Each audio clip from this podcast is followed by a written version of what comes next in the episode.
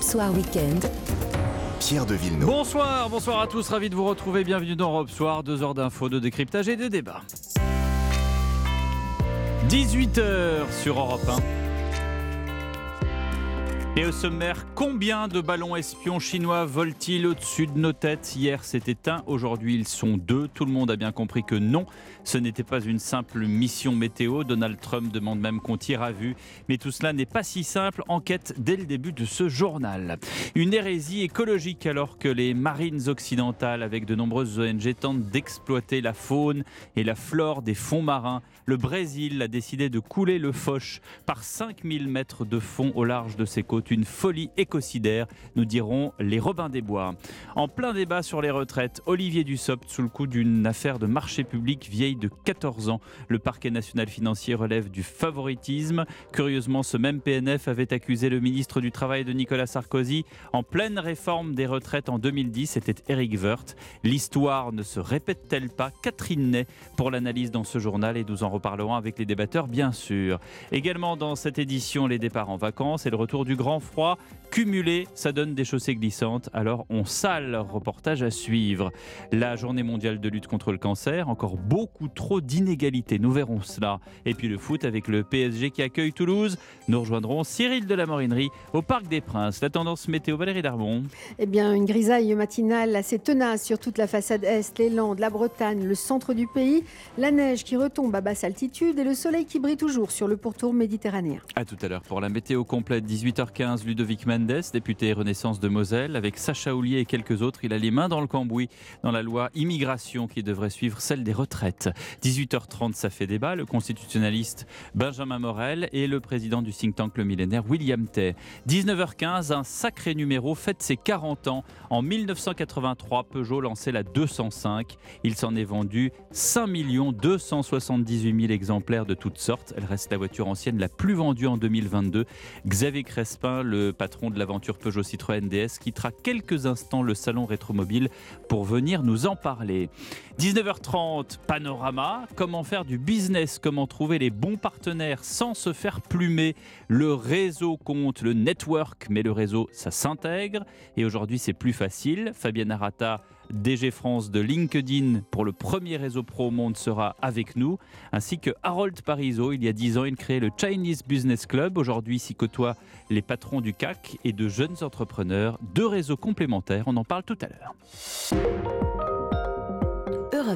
L'incident est resté très peu de temps anecdotique. Le ballon chinois au-dessus du nord des États-Unis crée la polémique. Ballon espion ayant parcouru plus de 4000 km pour arriver prendre des photos, se saisir de toutes les datas, écouter toutes les conversations téléphoniques. Anthony Blinken a décidé de reporter son voyage à Pékin, qui y voit là une forme de défiance. Partons aux États-Unis rejoindre le correspondant d'Europe 1, Alexis Guilleux. La guerre diplomatique est enclenchée, d'autant qu'il y a maintenant un deuxième ballon Alexis. Oui, il s'agit également d'un engin chinois, affirme le Pentagone, sans préciser sa localisation, mais on sait qu'il ne se dirige pas vers les États-Unis.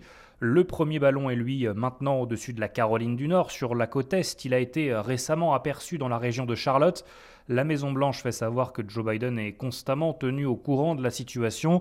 En tout cas, cet incident illustre l'inquiétude américaine vis-à-vis de la guerre technologique menée par la Chine. Selon le Pentagone, Pékin consacre un peu plus de 1% de son PIB, 210 milliards de dollars à son armée.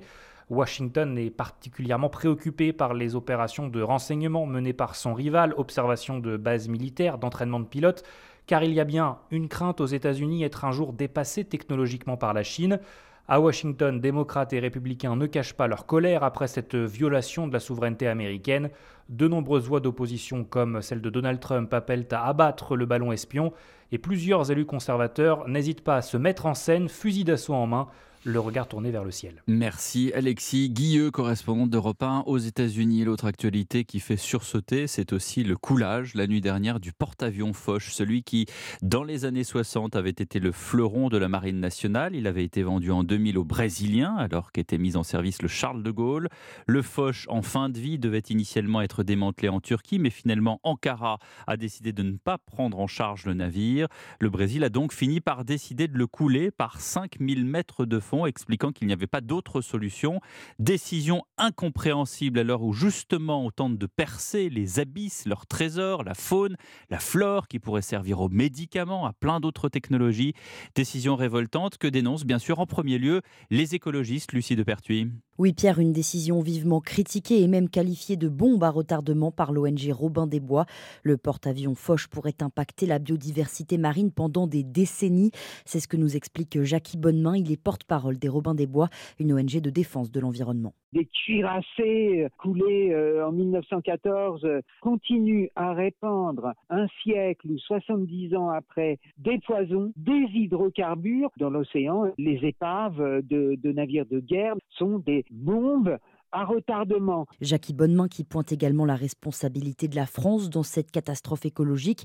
C'est elle qui a vendu le porte-avions au Brésil. C'était en 2000. Il y avait dans la licence d'exportation une euh, clause selon laquelle la France devait approuver les conditions du euh, démantèlement du navire euh, en fin de vie. Et on n'a jamais entendu parler d'une réaction du ministre des Armées français à ce sujet. La prochaine phase pour les associations, effectuer des diagnostics, notamment sur les poissons issus de la pêche pour déterminer s'ils sont contaminés par des substances toxiques. Merci de ces précisions. Lucie de Pertuis, l'actualité politique du jour, c'est la révélation par Olivier Dussopt lui-même de l'enquête dont il fait l'objet par euh, le parquet national financier.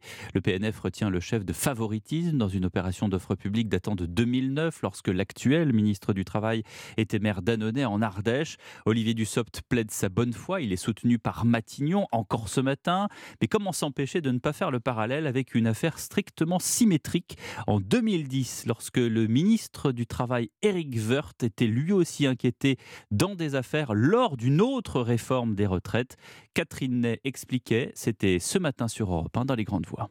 Il y a 12 ans, au moment où Eric Woerth, qui avait été nommé par Nicolas Sarkozy pour défendre cette réforme très impopulaire, alors à peine avait-il commencé, même pas commencé le, le débat à l'Assemblée, que Mediapart s'est mis à sortir des tas de choses, l'accusant d'avoir favorisé l'emploi de sa femme chez Bettencourt avec Monsieur Metz, qui était un donateur. Enfin, des amalgames, c'était sans arrêt. Mais alors, euh, bah, il a été relaxé de tout. Et ça lui a valu son poste de mmh. ministre, il a quitté le gouvernement. En fait, ça a été pour lui un calvaire. Alors là, je ne dis pas que l'histoire se répète, mais là, comme par extraordinaire, Monsieur Dubsov avait passé un contrat avec la SOR qui fallait qu'il l'eau dans les villes. Bon, donc, on dit il n'y a pas de corruption, mais quand même, favoritisme. Alors, le PNF se saisit de ça. Moi, le PNF, est-ce qu'il est compétent? Le parquet national financier.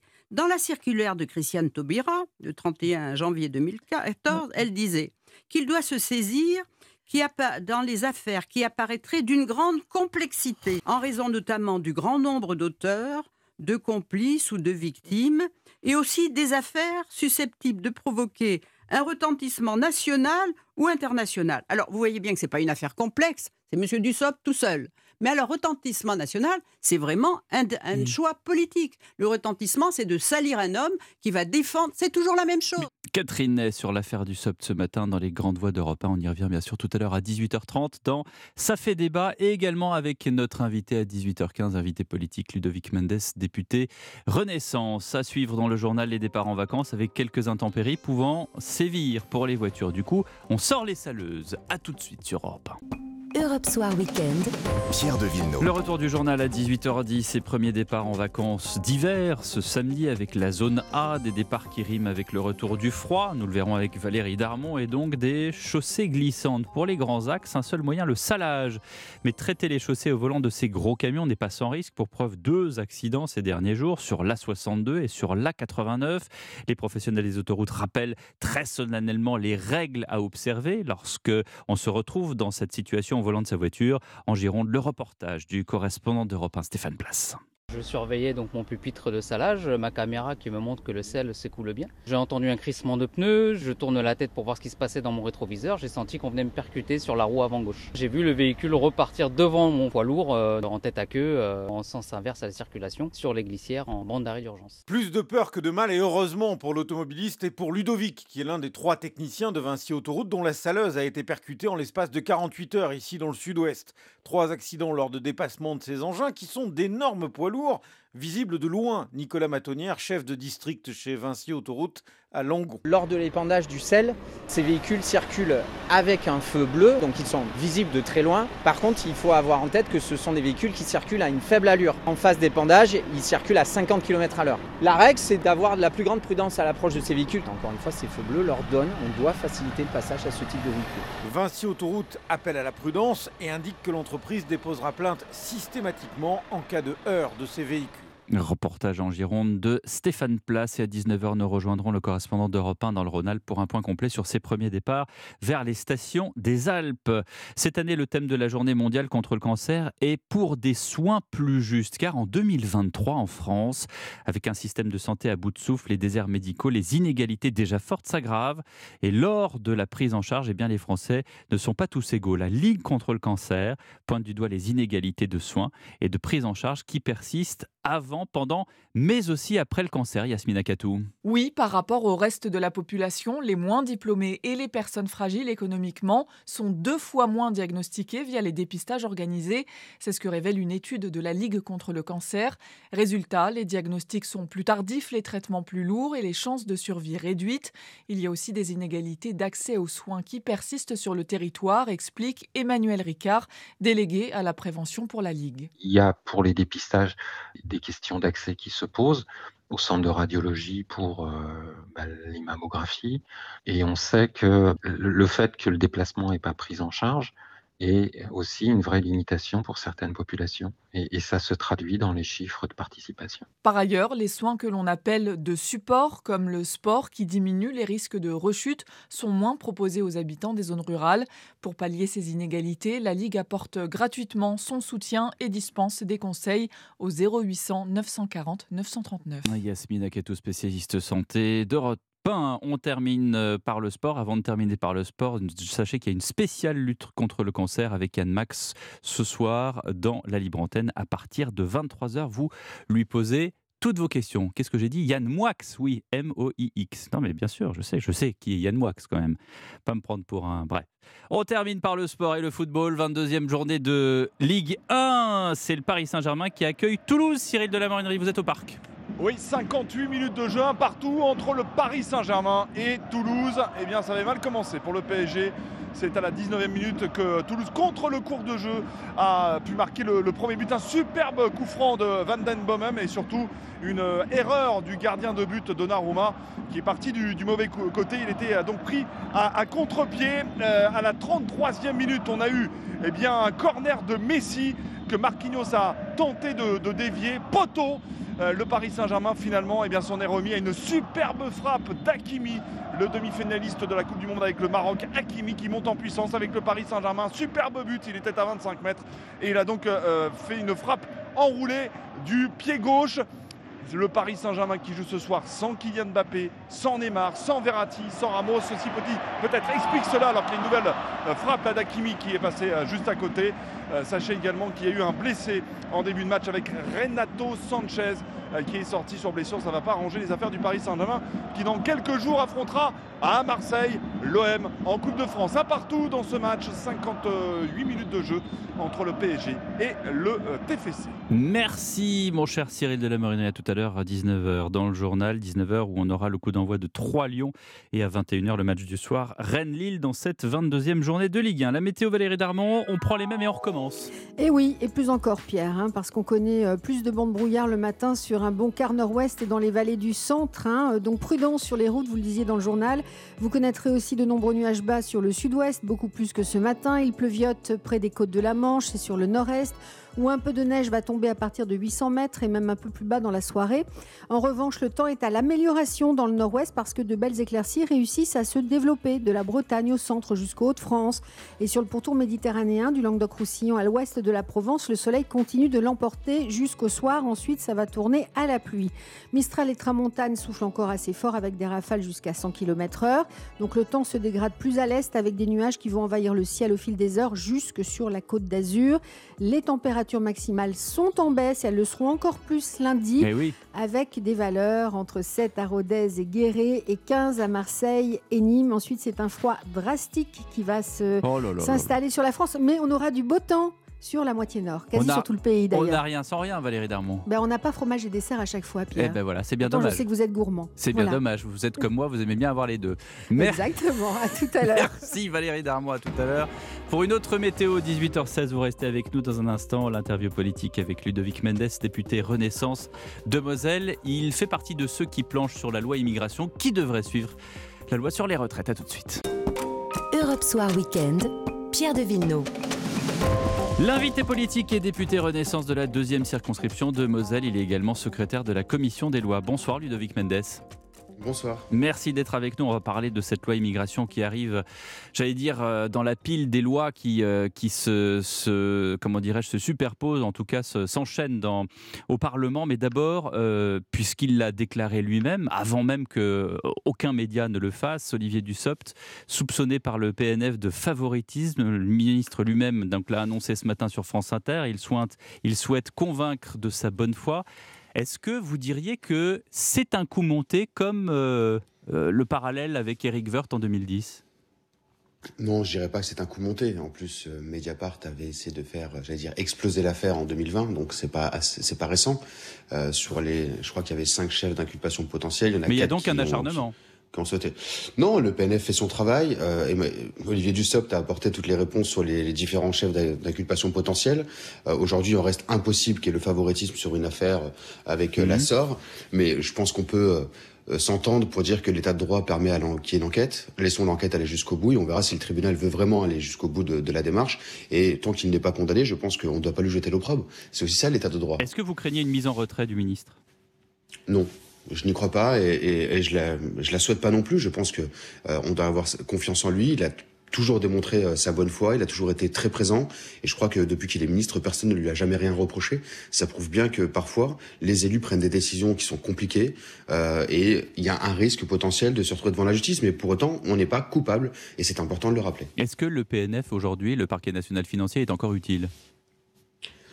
Il est là, il existe, et s'il a été créé, c'est qu'il y a une raison. Donc euh, oui, il est utile, euh, il faut en l'état le, maintenir, peut-être revoir la manière dont il fonctionne, je ne sais pas, mais euh, à, titre personnel, je pense que peut-être sur les organisations, est-ce que je veux dire, la justice ne doit pas être un contre-pouvoir organisé comme il l'est parfois. Ça veut mmh. dire qu'il ne doit pas faire de politique. Je pense qu'aujourd'hui, on ne peut pas lui reprocher de faire de la politique. Il fait son travail.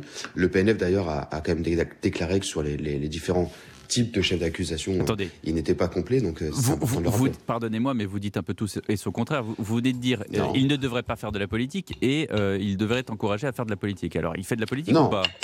Il ne doit pas être encouragé à faire de la politique. Il ne doit pas faire de politique, il doit juste faire son travail. C'est ce que je dis. C'est-à-dire qu'aujourd'hui, qu'il traite des personnes, qu'ils soient ce qu'on appelle des chefs d'entreprise ou des euh, délinquants en col blanc ou un chef euh, de la majorité ou un maire ou, un ministre, il doit faire son travail tant qu'il ne fait pas de politique. En l'état aujourd'hui, il n'a pas pris une position politique, il prend une position judiciaire. Et, de quelle façon on pourrait mettre des garde-fous, Ludovic Mendes? Alors il y en a déjà beaucoup, euh, que ce soit les hautes autorités ou tous les autres. Mhm. Donc celles-ci, elles sont détachées, elles ne sont pas rattachées directement au système judiciaire, mais il y a pas mal de garde-fous et je pense qu'aujourd'hui on peut pas dire que le parquet national financier fait euh, des déclarations politiques. C'est pas le cas parfois euh, du procureur général de, de, de la Cour de cassation. Il faut juste qu'on soit vigilant par rapport à tout ça. Je le disais en, titre, euh, vous faites partie de ceux avec Sacha Houlier et d'autres qui planchaient sur cette loi immigration et intégration qui sera présentée mercredi en Conseil des ministres. Elle ne sera examinée au Sénat qu'au mois de mars. Est-ce qu'on est sûr de cette date ou est-ce que, euh, avec euh, l'ampleur que prend la réforme des retraites, est-ce qu'elle devra pas être, elle ne devra pas être encore plus retardée cette loi immigration? Je pense pas. Le, débat euh, va être assez rapide aussi au Sénat sur, sur les retraites. Et euh, j'allais dire, ce sont deux sujets complètement différents. Mmh. Ça concerne deux commissions totalement différentes. Il est important de rappeler aussi le fonctionnement des, du Sénat et de l'Assemblée nationale. D'abord avec un travail en commission, puis un travail avec ce qu'on appelle la séance publique ou en hémicycle. La réalité, c'est qu'aujourd'hui, j'allais dire, les affaires sociales de l'Assemblée nationale, par exemple, ont clos le, débat sur euh, les retraites. On va l'avoir en hémicycle, mais ça n'empêche pas que le Sénat puisse travailler euh, de son côté non plus. Mais est-ce que euh, pour les Français, pour la lisibilité des lois, on a dit beaucoup qu'il n'y avait pas eu assez de pédagogie sur la, la réforme des retraites. Est-ce que c'est bien d'enquiller, j'allais dire, et j'emploie ce mot, d'enquiller les lois les unes après les autres? Alors je peux l'entendre, sauf que là on a quand même beaucoup moins de lois qu'avant. Euh, je me souviens d'une période où on avait beaucoup plus de lois que ça. D'ailleurs la, la, commission des lois au, mandat précédent, qui avait presque une loi sur deux qui passait par par sa commission, aujourd'hui on a beaucoup moins. Donc euh, on vote beaucoup moins de lois. Alors certes on parle de deux lois importantes, la loi sur les retraites et la loi sur l'immigration, mais aujourd'hui on n'a pas beaucoup beaucoup de lois par rapport à ce qu'on a pu connaître, et ça n'empêche pas de comprendre les choses, étant donné qu'en plus on va avoir un espace plus important. Alors c'est pas pour décrédibiliser le Sénat ce que je dis, mhm. mais la réalité c'est que les débats euh, publics ou euh, médiatiques sont plus importants quand les échanges sont à l'Assemblée nationale qu'au Sénat. Et le texte d'immigration ne viendra pas avant fin mai à l'Assemblée. Donc je pense que d'ici à fin mai, on a le temps de pouvoir euh, expliquer les choses correctement. Votre confrère Sacha Houlier décrivait ce projet jeudi lors d'une visite à Nantes d'audacieux. Est-ce que c'est une loi audacieuse lorsqu'elle ne s'intéresse pas aux questions de régulation et aux OQTF euh, elles s'intéressent aux deux, parce qu'il y a de la régularisation, du moins, il y a une forme de régularisation qui n'est pas une véritable régularisation. Voilà. Et on est aussi sur les OQTF. Donc, euh, en fait, on s'occupera des deux. Mais ça ne concerne pas que ça. On a d'autres. Le CZA est très compliqué. Le, je dis souvent que l'immigration est un débat hautement politique. Mais au départ, il est un débat très technique. Mais ça, tout le monde le sait. Euh, tout, on ne le découvre pas, Ludovic Mendes. Bien sûr. Il y a eu des tentatives avant vous. Je dis pas le contraire, peut-être qu'entre nous on est d'accord, mais pour la majorité des Français, le débat est beaucoup plus politique que technique. Très peu de personnes connaissent le CZA et le fonctionnement de, de, de celui-ci, et ne font pas la différence entre un demandeur d'asile, euh, une protection subsidiaire ou quelqu'un qui a un visa temporaire pour venir dans notre pays. Hmm. D'ailleurs, on l'a vu quand euh, le ministère de l'Intérieur a annoncé les chiffres de l'immigration en France. On en a fait tout un pataquet sur certaines chaînes de télé avec certains représentants du Rassemblement national ou DLR pour nous expliquer qu'on est submergé. Mais on n'est pas submergé quand on a des étudiants qui viennent étudier en France. On n'est pas submergé quand on a des, des ingénieurs qui viennent nous accompagner. On n'est pas submergé quand des médecins ont des visas pour venir travailler. Vous savez La réalité, c'est qu'on mélange tous les chiffres. Vous savez très bien qu'une partie de ces étudiants, comme vous dites, ne sont pas des étudiants. Ce sont des gens qui restent ensuite, qui ne rentrent pas dans leur pays. Ah, c'est pas toujours le cas. Certains ça restent pas toujours le cas, mais, les chiffres sont très faibles. Là, on est en train de jouer au chat et la souris. C'est le verre à moitié plein, à moitié vide. Mais si, bien sûr que si, le Ludovic Mendes. Vous savez très bien qu'il y a une partie des visas euh, qui sont accordés et qui sont des étudiants, et d'autres qui ne sont pas des étudiants, qui sont des gens qui viennent, qui s'installent et qui ne repartent pas. C'est assez rare. Aujourd'hui, le ministère de l'Intérieur fait quand même un gros travail sur l'obtention des visas, parce que on parle toujours du ministère des Affaires étrangères, même si c'est demandé en ambassade, c'est le ministère de l'Intérieur qui les valide. Et aujourd'hui, quand on regarde euh, la réalité des chiffres, le ministère de l'Intérieur fait énormément de travail en profondeur pour être certain que la personne ne soit pas dans la triche. Donc il faut quand même, quand on demande un visa étudiant, il faut quand même prouver qu'on est inscrit dans une université ou qu'on est dans un cursus euh, scolaire ou universitaire. Et si on ne peut pas le démontrer, on n'aura pas ce visa étudiant. Après, on a des personnes qui viennent avec un visa famille qui, elles, parfois, restent beaucoup plus longtemps que prévu et s'installent dans notre pays. Et là, on est sur un autre débat. Là, il y a peut-être le besoin de, d'ouvrir un débat sur les quotas ou, sur le plafonnement de ces visas-là. Ah, Mais sur les visas étudiants... vous êtes favorable aux quotas? Je pense qu'il faut s'interdire de parler de rien, euh, et ça dépend sur quels critères on les met. on les mettra jamais sur la demande d'asile. En quoi les quotas seraient une bonne solution?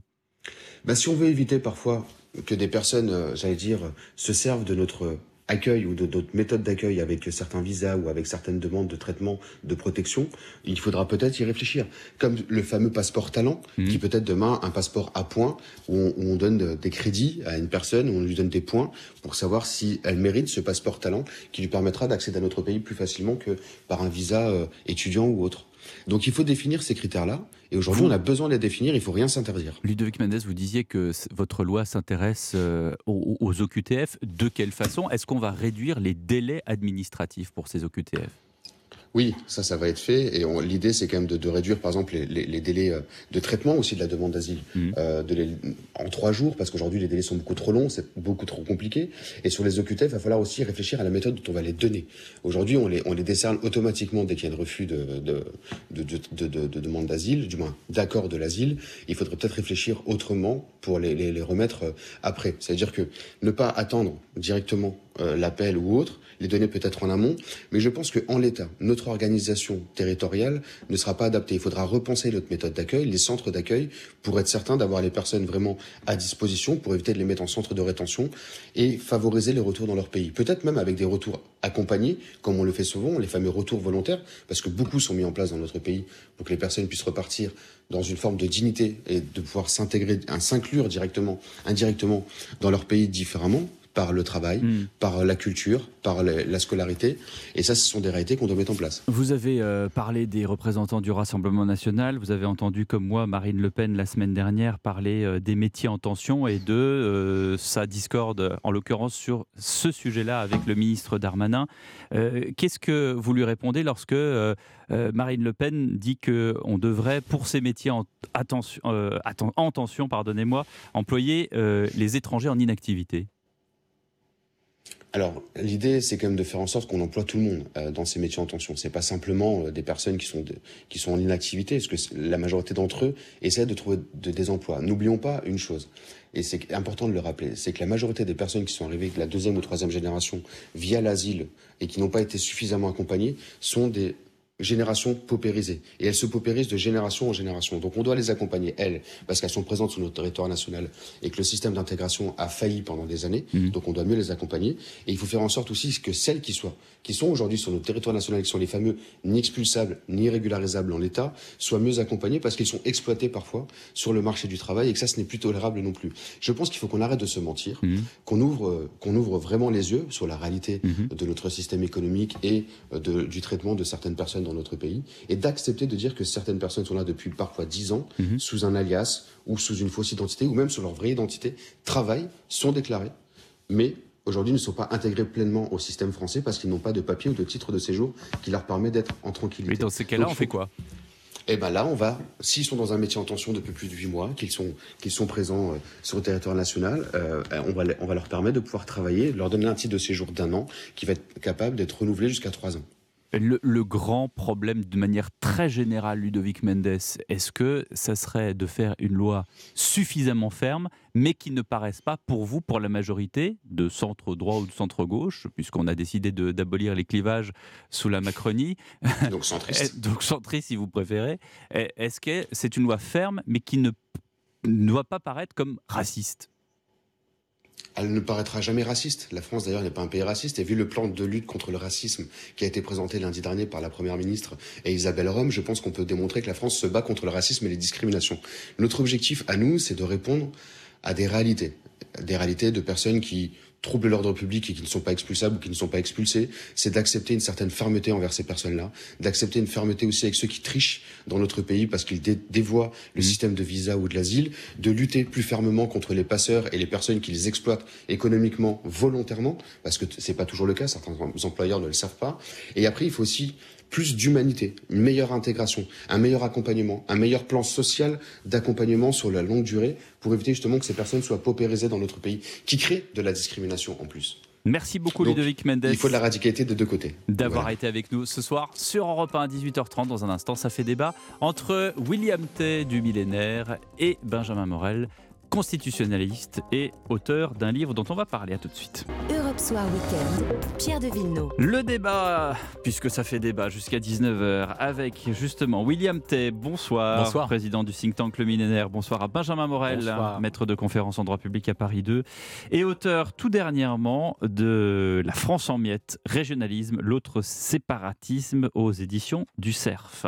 Alors je ne sais pas messieurs si vous écoutiez en coulisses l'interview de Ludovic Mendes qui, euh, avec Sacha Houlier et plusieurs autres députés Renaissance, planche sur la loi immigration qui va suivre la euh, réforme des retraites. Est-ce que c'est une loi à la hauteur, William T? Je pense que c'est c'est une loi qui est plutôt technique, qui permet d'améliorer euh, l'efficacité de la politique migratoire française, mais ça oublie beaucoup d'enjeux. Le premier enjeu que je vois, c'est qu'en fait, on ne définit pas une vision sur la question migratoire. C'est-à-dire qu'on essaie d'apporter des réponses techniques alors qu'on a un problème stratégique en France. Le problème, c'est non pas le fait qu'il y ait de l'immigration ou pas, c'est qu'en fait, qu'est-ce qu'on veut faire, nous, de l'immigration et quelle immigration on veut accueillir en France? Je vais comparer la France à la politique plutôt américaine et plutôt anglo-saxonne. C'est-à-dire que les anglo-saxons considèrent qu'avec le déclin de leur niveau éducatif, ils doivent attirer les meilleurs talents étrangers, d'où qu'ils ont une politique cohérente en termes de- de- d'enseignement supérieur. Notamment, ils attirent les meilleurs talents venant d'Inde, de Chine, etc. Sinon, on veut faire une politique, euh, ce que moi je préconise, une nation d'industriels et de savants, et qu'on considère que notre niveau éducatif, notamment dans le primaire et le secondaire, ne nous permet pas d'avoir assez de talent, dans ce cas-là, on peut dire que l'immigration peut être une bonne chose venant de ces pays-là pour attirer les meilleurs talents du monde entier, afin que la France rayonne de nouveau et qu'on puisse pratiquer ce que j'appelle le nivellement par le haut plutôt que le nivellement par le bas. Ensuite, après, il y a un point qui est essentiel, c'est l'enjeu de civilisation. C'est-à-dire qu'en fait, on accueille des populations auxquelles on peut avoir un doute si elles peuvent s'intégrer durablement en France, vu qu'on a déjà des problèmes communautaires importants. Et à partir de ce moment-là, quelle politique d'immigration, quelle politique d'intégration, voire d'assimilation on peut pratiquer dans ce pays Et je pense que ce sujet euh, du projet de loi immigration ne répond absolument pas. Benjamin Morel. Non, ce projet de loi, il est en effet très technique. Hein. Souvenez-vous, il y a eu la loi Besson, il y a eu la loi Sarkozy, il y a eu la loi Hortefeux, il y a eu la loi Collomb. En réalité, on a une loi sur l'immigration environ tous les trois ans en moyenne et elle ne, elle ne, elle ne règle pas le problème parce que le problème n'est pas législatif. Il y a deux types de problèmes. Il y a d'abord le problème de l'immigration illégale, les OQTF, etc. C'est pas un problème de loi, c'est un problème d'exécution de la loi. Alors en effet, il faut être juste avec Gérard On en a parlé avec Ludovic Mendes, apparemment il y a des avancées là-dessus. Il y a des petites avancées, c'est-à-dire qu'on va peut-être passer, on va peut-être avoir quelques augmentations de quelques points de pourcentage mm. dans l'exécution exécution des OQTF. Et surtout, le, j'allais dire, le, le des délais. Voilà, mais le problème, il n'est pas là. Raccourcissement des délais. Le problème, c'est qu'aujourd'hui, on a des pays qui sont des pays d'origine qui ne veulent pas reprendre leurs ressortissants. Donc, vous pouvez raboter les délais, vous pouvez faire tout ce que vous voulez. Si les pays ne veulent pas les reprendre, eh bien, ils ne les reprendront mais pas. on ne peut pas changer le droit. Enfin, on a souvent dit, pourquoi est-ce qu'on ne change pas les accords qui ont suivi euh, les accords d'Évian après 62 en, en Algérie? Il y a la question de l'Algérie, en effet, mais vous voyez qu'en Algérie... Par exemple en Algérie, sur le gaz, on est concurrencé par l'Italie. Dans mm. la plupart aujourd'hui de l'Afrique subsaharienne, vous avez les Chinois qui sont en embuscade. Il y a des questions de terrorisme avec d'autres pays. Et grosso modo, aujourd'hui, avec ces pays-là, eh bien, on a d'autres intérêts qui semblent passer devant l'intérêt de comment est-ce qu'on régule mm. l'immigration. Donc, mm. pour toutes ces raisons-là, on n'est plus en situation de force. Ensuite, il y a la question du droit européen également. Prenez par exemple la circulaire Valls, dont on parle beaucoup, la dépénalisation du séjour irrégulier sur le territoire. C'est l'application d'une directive. Donc, si vous la changez, que va faire le juge? Il va dire bah, votre directive, elle est, elle est inférieure au traité européen, donc euh, je l'écarte. Donc, ce faisant, eh bien, on ne peut pas là-dessus beaucoup agir. Regardez le Danemark, qui est souvent présenté comme un modèle. C'est pris la Cour européenne des droits de l'homme qui lui a dit non, non, le test de langue pour le regroupement familial, c'est non. Et donc aujourd'hui, on a le droit de la CEDH. Ils suivent, ils suivent. Et ils sont obligés. C'est très très compliqué, mais le Danemark est tout de même dans un régime juridique plus intéressant, un régime dit de l'opting out, c'est-à-dire que sur certains dossiers, notamment le droit d'asile, ils ont une dérogation au traité européen. Si on veut avancer un petit peu au moins sur ces dossiers, il faudrait avoir des dérogations. Juste quelque chose que vous venez de dire, c'est-à-dire que y a, euh, le Danemark proposait euh, d'apprendre le, danois, c'est ça? Pour, Dans le cadre du regroupement familial, dans si vous voulez faire venir quelqu'un, il, faut, qu'il maîtrise un tantinet danois. Un tantinet danois. Et là, c'est la Cour? La Cour européenne des droits de l'homme lui a dit que non. Mais sur quel motif? Bah Sur le motif qu'en réalité, le droit au respect de la vie familiale, qui sous-tend justement ce regroupement familial, ne peut pas être conditionné à une question de langue, étant donné que eh bien, c'est d'abord et avant tout le droit de la famille qui doit l'emporter. Et vous, vous en pensez quoi? Eh ben, C'est assez problématique, évidemment, parce que si jamais vous avez des individus qui arrivent et qui n'ont pas la capacité à s'intégrer, ne serait-ce qu'en mmh. ayant des bases linguistiques, eh ben, vous avez l'élément regroupement familial qui peut être vu de façon assez large. Hein. Hmm. qui, dès lors, eh bien, euh, représente une filière d'immigration difficilement contrôlable, difficilement intégrable. Difficilement intégrable, ça veut dire aussi inversement euh, une propension à, agrandir euh, le communautarisme et du coup à se rallier entre communautés et ne pas s'intégrer dans le pays dans lequel on vient, c'est ça? Alors c'est un peu le problème. Si vous voulez, le regroupement familial peut avoir des justifications, hein, mais aujourd'hui fondé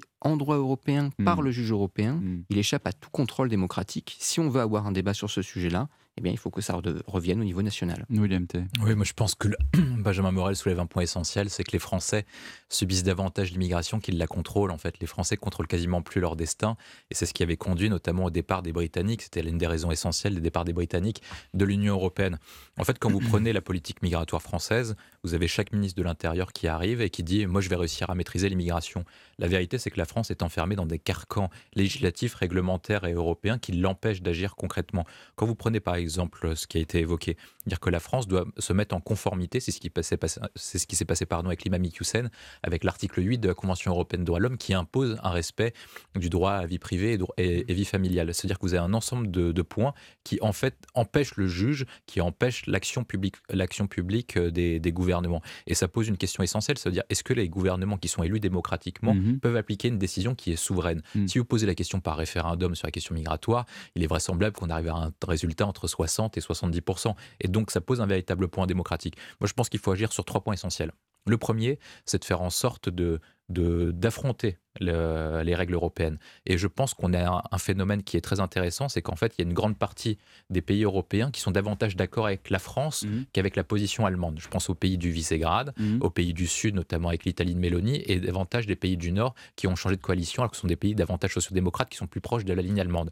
Le deuxième point essentiel, c'est de changer la législation. C'est-à-dire qu'il faut faire en sorte de pouvoir maintenir des efficacités en termes migratoires. Et ça suppose sur plusieurs éléments. Un, je pense qu'il faut changer le principe français qui est quand vous venez sur le territoire français, vous dites que toutes les personnes qui viennent illégalement sur le territoire n'ont droit ni à un titre de séjour, ni euh, d'être naturalisées, ça devient illégal. Ça, suppose ensuite, après, qu'ils fassent des demandes d'application dans ce que j'appelle des hotspots, c'est-à-dire qu'en fait, ils fassent des demandes d'application d'entrée sur le territoire français, dans des dans les, soit dans nos ambassades, dans les mmh. pays étrangers, mmh. et si le pays n'est pas sûr, ils, se, ils vont dans le pays le plus sûr.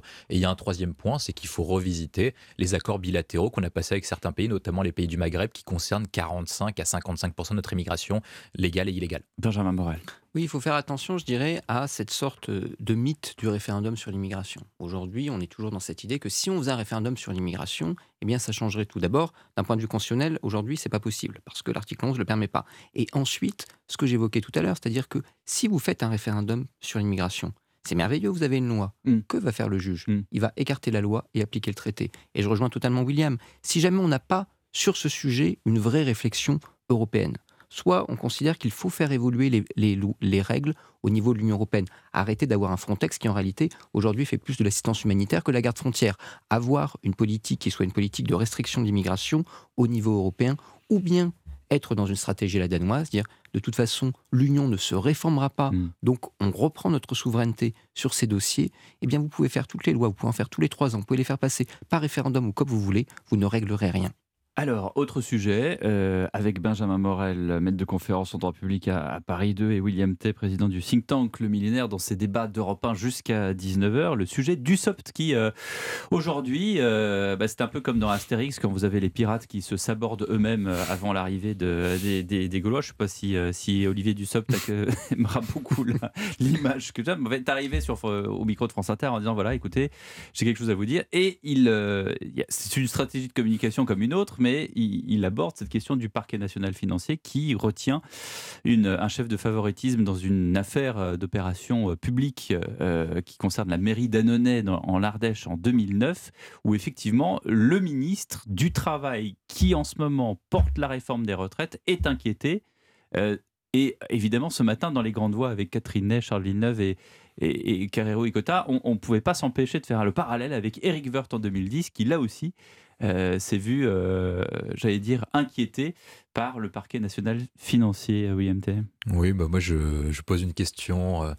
on va dire que c'est, faut pas être complotiste, mais c'est des coïncidences qui se rapprochent dans de temps très court et qui arrivent à des moments qui sont plutôt similaires, alors qu'on sait qu'une grande partie de la fonction publique dans les magistrats. épaisse, non? Oui, et puis après on se dit aussi que les magistrats vraisemblablement sont contre la réforme des retraites, donc c'est normal que ça arrive à ce moment-là. Donc je pense que ça pose une question essentielle, c'est la question de la judiciarisation de la vie politique.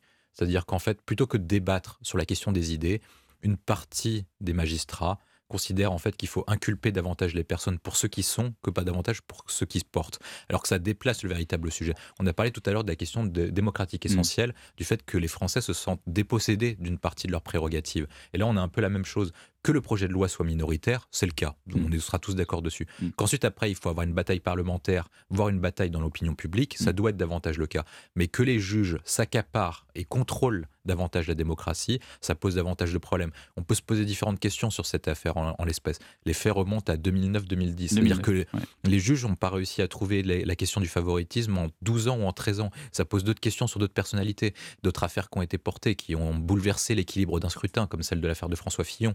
Par exemple, un autre scrutin s'est déroulé en 2012. Entre les deux tours, Mediapart avait donné une lettre en disant voilà, Nicolas Sarkozy, formellement, on a la lettre, a reçu 50 mm. millions de mm. dollars mm. de, Kadhafi alors que celui-ci était décédé. Euh, et, elle était parfaitement scannée, toute parfaitement propre, alors qu'à l'époque, Tripoli était, était sous les bombes. Donc évidemment, ça Avec pose. Ziad qui a euh, changé de version trois fois. Trois fois. Donc ça pose davantage de questions. Moi, je pense qu'il y a un point existentiel. Je pense que ces deux points existentiels portent sur deux choses le, rôle des juges dans une démocratie. François Mitterrand disait faites attention aux juges, ils ont tué la monarchie, ils vont tuer la République. Et il y a un deuxième point qui est essentiel, c'est la question de la responsabilité judiciaire. C'est-à-dire que dans ce pays, Les politiques sont responsables. Quand les policiers commettent une action, ils sont responsables devant l'IGPDN et risquent leur carrière. Quand vous êtes journaliste et vous euh, commettez des, des infractions aux règles éthiques, vous êtes sanctionné soit par votre direction, soit par un comité. Et, tout- et tous les points ont un point de sanction. Il y a juste une seule profession qui est euh, qui n'a aucun contrôle, ce sont les magistrats. Et ça pose un point existentiel dans notre démocratie parce que c'est le troisième pouvoir, sans contre-pouvoir et sans contrôle sur ce pouvoir-là. Mm. Je pense que ça pose un problème existentiel qui peut conduire à un basculement de régime. Benjamin Morel. Oui, je suis en grande partie d'accord. Il faut voir d'ailleurs que la confiance des Français est ébranlée. Si vous prenez les enquêtes sur la popularité de la justice et la confiance dans la justice juste après l'affaire Fillon, ce qui est intéressant, c'est que c'est le lectorat de droite qui voit le plus s'effondrer sa confiance dans les magistrats. Donc on voit que malgré tout aujourd'hui, à trop vouloir jouer un rôle politique, on peut avoir des juges qui sapent même les fondements de ce qui fait la popularité de la justice. Au-delà de ça, Mais ici, la branche sur laquelle ils sont assis. ah, Peut-être, un peu. Mais de l'autre côté, c'est surtout les politiques qui euh, scient la branche sur, lesquelles ils sont assis. Parce qu'une affaire judiciaire, si vous la lancez, etc., s'il n'y a pas de preuve, elle mènera en règle générale nulle part. Le problème, c'est pas tant qu'il y ait une procédure, c'est la présomption de culpabilité médiatique et politique. Attendez, c'est le crime de l'Orient Express, votre truc. C'est tout le monde est coupable, en fait. bah, en grande partie, c'est-à-dire que, regardez par exemple l'affaire Katnins. Je ne porte pas de réflexion sur le fond de l'affaire. Dès le moment où cette affaire arrive, a priori, il y a un principe depuis la Révolution qui est un principe de l'inviolabilité parlementaire. Lorsqu'un parlementaire euh, est condamné pour un crime de droit commun, et même avant qu'il soit condamné, eh bien, il reste au Parlement parce qu'on veut éviter les purges parlementaires Mm. via la justice. Que font l'ensemble des parlementaires Mm. Ils lui tombent dessus à bras raccourcis, y compris LR, y compris... Y euh, compris dans la NUPES. Exactement, Et, au sein de la NUPES. Bah, à la rigueur, au sein de la NUPES, je dirais c'est presque traditionnel. Mais regardez le groupe, rega- écoutez le discours d'Aurore Berger, qui dit « Je ne veux plus voir cet homme au sein du Parlement ». Je fais une loi. Je fais une loi, qui plus est, pour interdire ce type de pratique, alors que Damien Abad, hein, je ne dis rien. Donc en réalité, on a un monde politique qui est en train de s'entre-dévorer à coups d'affaires judiciaires. Lorsque vous avez une affaire dans un autre camp, vous attaquez, vous frappez, etc. Quand ça arrive dans votre camp, eh bien, par définition, vous êtes en porte-à-faux. Et comme vous êtes en porte-à-faux, vous ne pouvez que donner des gages. Et donc, ce faisant, aujourd'hui, en effet, cette judiciarisation, elle est le fait des juges, mais elle est surtout le fait de cette instrumentalisation. Il serait vraiment temps que le monde politique aujourd'hui eh bien, accepte justement de revenir à des pratiques qui soient des pratiques de non-exploitation de ces affaires. Bon, alors, puisqu'on parle de cette euh, loi des retraites que porte justement Olivier Dussopt, mais aussi euh, Elisabeth Borne, euh, où elle va? Ça passe ou ça casse finalement, cette, euh, cette réforme des retraites? William T. Moi, je suis de plus en plus sceptique depuis, depuis janvier. Je pense qu'il s'est trompé de timing. Il aurait dû le faire en deux temps. Il, c'est Emmanuel Macron. Emmanuel Macron, et je pense qu'Emmanuel Macron a dû le faire en deux temps. La première partie, c'était de faire passer euh, le report de l'âge via PLFSS, où il avait l'usage du 49.3 de façon discrétionnaire, c'est-à-dire Mhm. qui, était, qui était permis par la Constitution. Et ensuite, après, davantage porter la question de la justice du système de retraite dans un second temps, en portant deux questions essentielles, celle des régimes spéciaux et celle des règles de calcul différentes entre le public et le privé. Parce qu'on ce qu'on oublie de dire dans cette réforme des retraites, et c'est un des points essentiels, c'est-à-dire pourquoi est-ce qu'on fait cette réforme des retraites? Parce qu'en fait, est-ce que le régime privé général est, à l'équilibre dans les prochaines années? Oui. Par contre, le régime des fonctionnaires était déficitaire de, de 30 milliards d'euros et le régime des spéciaux est déficitaire de 8 milliards d'euros. Ça veut dire qu'en fait, ceux qui bloquent le pays, eh ben, en fait, sont ceux qui bénéficient davantage des injustices du système, alors que ceux qui subissent les blocages actuellement sont ceux qui vont devoir travailler plus et fournir plus d'efforts à cet égard. Et une fois qu'on aborde ce point-là, sur la question de la justice, eh ben, en fait, on retourne la question qui est posée. Parce que tant qu'Emmanuel Macron sera face à la question de l'âge, il ne pourra pas passer. Et il est vraisemblable que quand on arrive dans les semaines à venir, que dans les enquêtes d'opinion montrent que le rejet de la réforme des retraites soit de plus en plus important, car il est mal porté pour différentes raisons, eh ben, il est vraisemblable qu'il perd des soutiens au Parlement. Pour une raison simple, c'est-à-dire que les députés LR qui risquent la réélection eh ben, vont se dire, vont retourner dans leur circonscription, surtout que le, le corps de députés LR a changé. Si vous avez plus des députés LR qui sont dans le 15e arrondissement de Paris, dans le 16e, dans le 17e ou dans l'ouest parisien, mais qui sont élus de circonscriptions rurales et principalement de gauche. Donc ces députés-là vont se dire, bon voilà, si on risque notre réélection, est-ce qu'on va s'associer au gouvernement Macron? Vraisemblablement pas, surtout que Macron pointe le cas le cas de la dissolution. Donc et s'il perd l'usage parlementaire, il lui reste une seule solution, Mm. le 49.3. Et si par cas, il passe en force avec le 49.3, avec un tel rejet de l'opinion publique et un tel blocage dans la rue et un blocage dans les chambres, il est probable que ce soit la fin du régime de Macron. Benjamin Morel. Alors, je ne suis pas ça sera la fin du régime de Macron, mais il est à peu près certain qu'on aille au 49 mais alinéa il vous 3. dit ça parce qu'il le souhaite, Ah, William. Tell. peut-être, Vous voyez, là, peut-être. il est, Mais- il est arrivé à son, avec son raisonnement d'escalier, là, jusqu'à la fin, il veut décapiter Macron. Là, vous avez vu quand même, il est en forme, là, William. Mais je ne vois obligé, je, bah, je vais peut-être lui faire plaisir, je ne vois objectivement pas comment est-ce qu'on pourrait éviter un 49 alinéa 3 et pour trois raisons. En réalité, la première raison, c'est que on parlait euh, une On- semaine on- on précédente. fait déjà un 47 alinéa. là. Exactement. Le 47-1, déjà, vous avez, on évoquait lors d'une précédente euh, Émission. euh, émission le fait que Laurent Fabius lui avait dit Je veux un vote en première lecture. Hmm. Ce qui signifie qu'il faut soit qu'il n'y ait pas d'obstruction, 20 000 amendements, soit qu'il y ait un 49 alinéa 3 pour forcer un vote. Hmm. Donc pour des raisons procédurales, 49 alinéa 3. Ensuite, euh, c'est bien beau de dire dissolution, mais que font une partie des députés de la majorité les plus naïfs, ceux qui y croient? Eh ben, En ce moment, ils sont en circonscription pour essayer justement de faire une toute petite campagne au cas où. Donc pour mobiliser dans l'hémicycle, ça va être très très compliqué. Ça veut dire quoi? Ça veut dire qu'on va avoir des majorités ad hoc entre deux députés modem qui sont opposés à la réforme, des RN, des NUP, etc., qui vont faire passer des amendements de briques et de broc et qui vont rendre ce projet assez peu semblable à ce qu'espérait le gouvernement. Pour arriver à nettoyer ça, il n'y a qu'une solution, le 49 alinéa 3. Le, troisième élément, et je rejoins William, il n'y a pas de majorité. Mm. LR aujourd'hui Mm. votera en ordre très dispersé, Mm. et au sein même de la majorité, Mm. sauf 49 alinéa 3, parce qu'ils ne vont pas voter la censure, Façon il y aura des dissidences. Oui, mais alors du don, euh, euh, vous êtes passé très très vite, mais euh, Laurent Fabius, c'est-à-dire que Laurent Fabius a un pouvoir de dire je veux. Enfin, qu'est-ce que ça veut Alors, dire ça? euh, le 47 alinéa premier, euh, le 47-1, pardon, a été créé pour voter les projets de loi budgétaires Oui. avant le 1er janvier. Donc, grosso modo, cette procédure des 20 jours à l'Assemblée, 15 jours, 50 jours en tout, elle n'est pas faite pour ça. Et comme elle n'est pas faite pour ça, elle représente un risque pour le débat parlementaire. Et donc, normalement, il y a quand même des risques de détournement de procédure. Donc ils se sont mis d'accord avec le président du Conseil Donc, constitutionnel. Que dit Laurent Fabius dans une, interview, pas vraiment interview au canard enchaîné il y a trois semaines? Il dit voilà, pour la sincérité du débat parlementaire, j'attendrai un vote, ce qui est en fait quelque chose que fait très rarement le Conseil constite sans ensuite publier de, de communiqué qui Hmm. projette ses propos.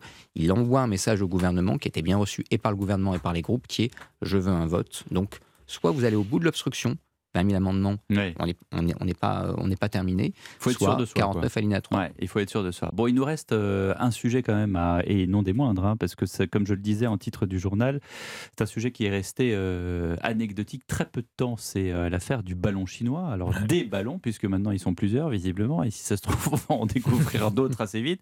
On, on a eu euh, des insights comme quoi il y aurait un ballon au-dessus de Marie-Galante, mais euh, la photo ayant été postée mercredi, on s'est dit maintenant que finalement c'est peut-être celui qui est au-dessus de, euh, de l'Amérique latine. En tout cas, en attendant officiellement deux ballons chinois euh, qui euh, survolent les, des États américains qui sont certes dépeuplés.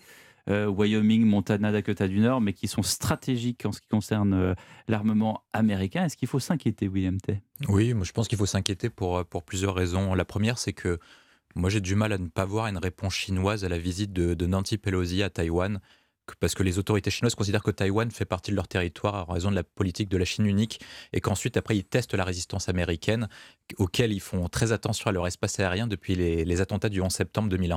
Et c'est pour tester via un- un- quelque chose d'anecdotique qui n'est pas menaçant, mais c'est pour voir quelle sera la réaction américaine, comme ils font à Taïwan, en type euh, si par quelqu'un s'introduit sur l'espace aérien. Ensuite, après, je pense que c'est faut s'inquiéter pour euh, pour une autre raison, c'est qu'en fait, on est passé à la troisième ère des relations internationales depuis la Seconde Guerre mondiale. La première ère était celle de la guerre froide, Mhm. la deuxième ère était celle de l'hyperpuissance américaine, Mhm. et on arrive à la troisième ère qui marque la fin de la fin de l'histoire de Francis Fukuyama, qui est celle du conflit, de la rivalité de- entre la Chine et les États-Unis jusqu'à 2050, auquel le président chinois a annoncé deux choses. La première, c'est qu'il était capable de concurrencer les États-Unis sur tous les domaines, il veut capable de le concurrencer même sur l'espace aérien. Il a dit qu'il pouvait battre les États-Unis en économie, sur les questions agricoles, euh, dans les airs, sur mer, sous les mers et, euh, et même sur terre. Et il a dit une autre chose qui était très importante aussi dans ses vœux il y a un an aux militaires, c'est que si par cas quelqu'un, un pays voudrait résister à- aux ambitions chinoises sur Taïwan, il se heurterait face à leurs montagnes et leur sang euh, coulerait dans leurs rivières. Donc c'est assez explicite en termes de menaces. Et le troisième point que je vois qui est le plus intéressant, c'est qu'on approche petit à petit de la date fatidique de 2024 avec deux échéances précises. L'élection euh, de la présidence à Taïwan pour voir quel sera l'état de Taïwan. Et le deuxième point, c'est l'élection à la présidence américaine en novembre. Et moi, je n'exclus pas je pense qu'il faudra faire très attention, une invasion chinoise entre novembre 24 et janvier 25, si vous avez un changement de président des États-Unis, notamment s'il devient républicain, parce qu'en fait... Une invasion chinoise, c'est-à-dire bah, C'est-à-dire que la Chine pourrait essayer de récupérer Taïwan par la force, ah. en raison d'une chose précise, c'est-à-dire que depuis 2021... au sol? Au sol, je ne l'exclus pas. À partir de 2021, ils ont commencé à construire des navires auxquels ils avaient besoin de trois ans mhm. pour pouvoir en faire assez pour pouvoir mhm. envahir Taïwan. Et le deuxième point, c'est qu'est-ce que fait le président des États-Unis si c'est pas que c'est Joe Biden qui est battu le 4 novembre 2024 et qu'il y a une invasion militaire, est-ce qu'il aura légitimité pour décider d'une intervention américaine au sol à Taïwan? Benjamin Morel. le scénario de William est très apocalyptique. J'espère qu'il aura tort. Moi, je vois quand même deux éléments qui, en effet, motivent aujourd'hui les Chinois. Le premier élément, c'est en réalité l'isolement de l'Occident. La guerre en Ukraine l'a montré. Souvenez-vous les votes à l'ONU, etc. Aujourd'hui, vous avez une possibilité pour la Chine, en étant justement dans cette position de défiance, de non seulement eh bien, avancer ses pions, mais également de gagner des pions au niveau mondial. Donc cette stratégie-là, qui est une stratégie eh bien, de défiance et euh, de challenge, c'est une stratégie qui n'est pas tout à fait idiote. L'autre élément, c'est qu'on a un régime qui est aujourd'hui un régime relativement affaibli. Mm. Xi Jinping, avec la crise Covid aujourd'hui, a besoin de retrouver de la légitimité. Quand vous avez un régime dont la légitimité est affaiblie, mm. eh bien, vous avez comme solution, et cette solution en règle générale, elle est très très porteuse, l'affrontement à l'international. Mm. Tenter de rentrer dans une logique d'antagonisme qui permet de solidifier votre population derrière vous. Et pour le régime chinois, c'est plutôt bien joué. La question, c'est où s'arrêter. Oui, alors, euh, s'il si, y a un bouton stop quelque part, William T? Je je pense pas, parce qu'en fait, Xi Jinping est dans une situation qui est particulière. C'est le troisième empereur chinois depuis euh, le premier étant Mao Tse-tung et le deuxième étant Deng Xiaoping. Et il a réussi à s'accaparer les pouvoirs de façon exceptionnelle pour euh, deux raisons précises. La première, c'est qu'il a promis de récupérer Taïwan. Et la deuxième, c'est de fixer l'horizon de superpuissance chinoise d'ici l'horizon 2049 pour fêter le centenaire du, de la République populaire de Chine. Et pour montrer qu'il est capable de réussir ça, ces deux éléments, il doit faire face aux États-Unis d'Amérique. Et vraisemblablement, il va être tenté, au vu de ses difficultés internes en raison de la politique zéro Covid, de la faible croissance chinoise, de réussir sur les autres plans qui sont principalement en termes de politique étrangère. Est-ce qu'il peut intervenir sur la question de, l'Ukraine? Vraisemblablement pas, au vu des intérêts chinois euh, de commerce avec l'Union européenne et de ses intérêts stratégiques avec la Russie. Est-ce qu'il peut intervenir sur un autre théâtre d'opération? Mm. Non. Donc il lui reste deux espaces d'intervention, affronter euh, l'hégémonie américaine ou le cas de Taïwan de Taïwan, à ce moment, ils ne seront pas prêts d'ici la fin de l'année, avant la fin de l'année. Donc, il lui reste de tester euh, la résistance américaine d'une autre manière, soit de les battre au sol, comme je l'avais dit, soit de battre sur un autre espace. Mais en tout cas, il faut qu'il montre qu'il est capable de battre les États-Unis sur des domaines. En attendant, dans, vraiment dans, dans l'immédiateté du moment, euh, les États-Unis, ils font quoi? Ils vont observer euh, ces, comment dirais-je, ces ballons chinois en bah, continuant à, s'indigner. Bah, Anthony Blinken a reporté euh, comment dirais-je, son voyage à Pékin qui, crée une sorte d'incident diplomatique parce que les Chinois se fâchent Moi, je, moi je, ferai un parallèle. Je pense que, que les États-Unis ont fait une erreur. Je pense qu'ils auraient dû abattre les ballons en raison de. Ah oui, je pense qu'ils auraient dû les abattre parce qu'ils ont fixé une doctrine qui était claire à partir du 11 septembre 2001 c'est que l'espace aérien américain est inviolable. Hmm. Et donc, ils doivent maintenir. Là, on est au-dessus des couloirs aériens, hein, quand même, hein. Oui, mais je pense qu'ils auraient dû le faire pour marquer une question de principe. Et je vais l'illustrer par un deuxième élément. C'est ce qu'avait fixé comme ligne rouge Barack Obama en Syrie.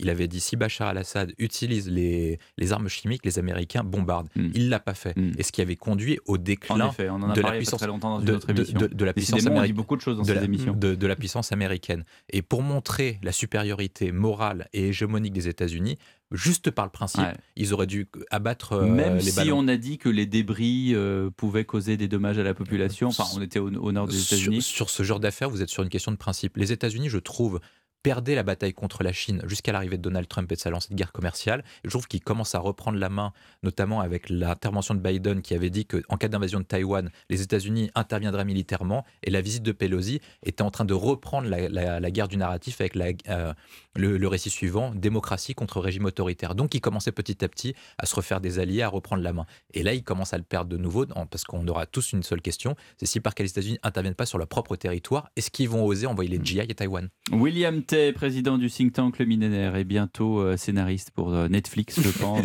et pour d'autres séries. Et Benjamin Morel, maître de conférence, merci beaucoup à vous deux d'avoir euh, fait débat justement dans cette émission sur Europe 1. Nous, on continue. Dans un instant, c'est le journal de 19h. Juste après, les 40 ans d'une voiture mythique en France, la Peugeot 205, qui est déjà devenue un Youngtimer et dont les prix grimpent. C'est peut-être un bon investissement. Puis on parlera investissement juste après également en panorama à 19h30 avec le réseau business. Parce que pour faire du business, il faut un bon réseau. Et le bon réseau, il peut être en physique ou en numérique. Je recevrai la patronne de LinkedIn France, Fabienne Arata, et le euh, fondateur du Chinese Business Club, qui n'a pas grand-chose de Chinese depuis le Covid, Harold Vous allez voir, vous allez tout comprendre et ça va peut-être vous aider. A tout de suite pour le journal de 19h. Europe Soir Weekend, Pierre de Villeneuve vous informe sur Europe 1. Le salon rétromobile à la porte de Versailles et le business, ça sera en deuxième partie d'Europe Soir Weekend, juste après votre journal. Bonsoir, Elam Medjahed. Bonsoir Pierre, bonsoir à tous. Il est 19h sur Europe 1. Et à la une de votre journal, les vacances d'hiver ont commencé aujourd'hui pour la zone A. Et du monde sur les routes, Pierre. Une journée classée rouge dans le sens des départs en Auvergne-Rhône-Alpes. Nous irons dans un instant prendre la température sur place avec des Français contents de rejoindre les stations de ski. C'est un nouveau rebondissement qui risque de jeter un froid. Un deuxième ballon chinois a été repéré au-dessus de l'Amérique latine selon le Pentagone. Le premier avait été vu au-dessus des États-Unis hier. Le chef de la diplomatie américaine, Anthony Blinken, a d'ailleurs reporté sa visite en Chine. On parlera ensuite de ces armes occidentales de plus longue portée livrées prochainement à l'Ukraine. Une nouvelle aide militaire américaine de plus de 2 milliards de dollars, incluant des bombes tirées depuis le sol. La France et l'Italie vont de leur côté livrer au printemps un système de défense antimissile Mamba. Et puis place au sport également avec le tournoi des Six Nations, mais aussi la Ligue 1 de football. La tendance météo, Valérie Darmon. Eh bien, les températures qui commencent à baisser et la neige se remet à tomber à basse altitude dans l'est de la France. Météo complète en fin de journal. Top départ aujourd'hui des vacances d'hiver pour la zone A et forcément du monde sur les routes. Oui, Bison futé à classé rouge la circulation dans le sens des départs en Auvergne-Rhône-Alpes. Du monde jusqu'en fin de journée, c'était le cas sur l'autoroute A43 entre Lyon et Chambéry. Des vacances très attendues qui pourraient être impactées euh, par les grèves dès mardi. Euh, pas de quoi décourager les Français. Laurent Imbert, impatient de rejoindre les stations de ski. Oui, les premiers vacanciers viennent d'arriver tout juste à la Fécla en Savoie. Il y a quelques minutes à peine, Grégoire et sa famille ont garé leur voiture en provenance de Sens, en Bourgogne. Ils sont tous d'attaque pour les vacances, d'autant que la route a été très bonne. Il y avait moins de monde que prévu. Les Parisiens sont pas en vacances, donc on a pu filer l'autoroute sans aucun problème. Euh, tout était bien dégagé. On avait peur que la neige manque. Et surprise, en arrivant avec les bas on a levé le nez, on a vu le revers couvert de neige, la fécla, tout se présente très bien. À Noël, il n'y avait pas de neige, on l'avait, on, avait vu, donc on n'est pas venu. Euh, au mois de janvier, on regarde maintenant sur les, applis ou sur le site euh, de la station, est-ce qu'il y a de la neige, la qualité de la neige. Et quand on a vu qu'il y avait 40, 50 cm, que la neige était tombée le 18 janvier, on était aux anges. En plus, il fait très froid la nuit, donc la neige reste, c'est parfait. Le programme, on s'installe. on, on, récupère le matériel de l'année dernière on regarde nos chambres et on va déjeuner, on a dîner, on a grand faim. C'est génial. Si, si personne se blesse, on est, on est, on est très content. Laurent Imbert, correspondant d'Europe 1 en région Rhône-Alpes. L'actualité politique en France avec Olivier Dussopt fragilisé à un moment clé. Le ministre du Travail est visé par une enquête de soupçon de favoritisme, une affaire qui remonte à 2009 quand il était maire d'Annonay. L'élu conteste l'idée d'un arrangement sur un marché public de l'eau en Ardèche en échange d'un cadeau, révélation qui tombe au plus mal pour le ministre du Travail. Et dès lundi, eh bien, Olivier Dussopt doit défendre la réforme des retraites devant l'Assemblée nationale. Le lendemain, place à une nouvelle journée de mobilisation intersyndicale avec 190 actions attendues à travers toute la France. Cette réforme des retraites très contestée dans la rue donc, mais pas de quoi faire reculer le gouvernement. L'exécutif promet d'ouvrir une nouvelle étape du quinquennat une fois le débat parlementaire terminé fin mars. Pour marquer cette césure, une loi de travail sera débattue à l'Assemblée avant l'été. La majorité veut tempérer la dureté du projet sur les retraites en mettant en perspective la question du travailler mieux. Arthur Delaborde. Oui, en Macronie, c'est devenu le remède à tous les maux. Le projet de loi sur le plein emploi, solution toute trouvée pour faire redescendre la colère et dépasser le débat sur les retraites. L'exécutif promet qu'il ouvrira un nouveau cycle politique centré sur l'amélioration de la qualité de vie au travail.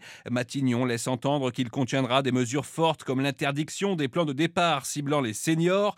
Parmi les autres pistes, laisser plus de place aux accords d'entreprise, introduire de nouveaux types de contrats de travail, revoir les règles du dialogue social ou encore d'installer la semaine de 36 heures en 4 jours. Cette loi travail pourrait aussi remettre sur la table l'une des propositions de campagne d'Emmanuel Macron, la généralisation du compte épargne-temps universel pour permettre aux salariés d'aménager leur temps de travail tout au long de leur carrière, une mesure réclamée depuis longtemps par la CFDT. Ce projet de loi, c'est donc aussi pour le gouvernement une manière de renouer le dialogue avec les syndicats. Arthur Delaborde du service politique d'Europe 1. Éric Ciotti se lance, lui, à la conquête de la mairie de Nice. Le président du Parti Les Républicains envisage de se porter candidat en 2026. C'est ce qu'il a dit euh, ce matin devant 700 de ses partisans réunis devant le palais des congrès de la ville. Le député veut, dit-il, donner une nouvelle espérance à Nice.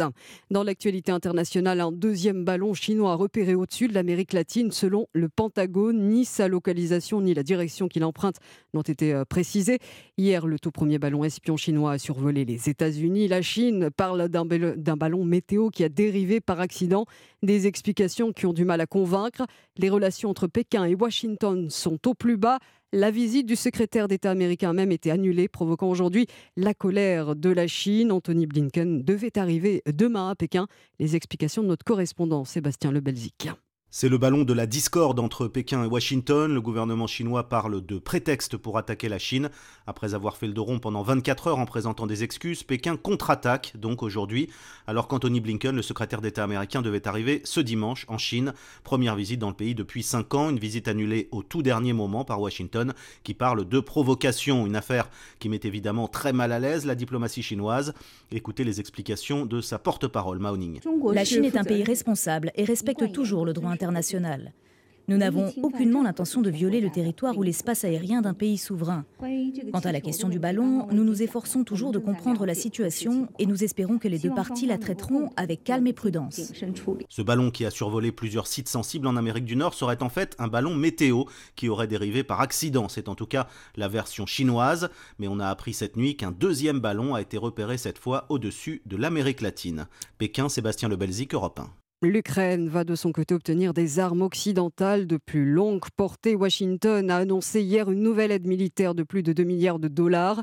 Elle inclut l'envoi de roquettes à destination de Kiev, une aide supplémentaire très attendue par le président Volodymyr Zelensky. Alors Guillaume Dominguez, vous nous en dites plus sur ce soutien qui tombe à point nommé. En quoi est-il si important? Eh bien parce qu'il peut permettre à l'Ukraine de diminuer la pression russe sur le front du Donbass. Parmi les équipements militaires que vont fournir les États-Unis se trouvent les missiles GLS-BD, des missiles demandés depuis plusieurs mois par Kiev. Ces roquettes longue portée peuvent toucher une cible à plus de 150 km, ce qui non seulement multiplie par trois la distance de frappe actuelle de l'armée ukrainienne, mais permet surtout de viser des sites stratégiques russes. Un soutien indispensable donc pour tenir jusqu'à l'arrivée du printemps, selon le général Vincent portes. Ce qui est important aujourd'hui, c'est que le front ukrainien tienne, en particulier jusqu'à ce que les chars occidentaux arrivent, et cela ne se passera pas avant plusieurs mois, peut-être le début de l'été.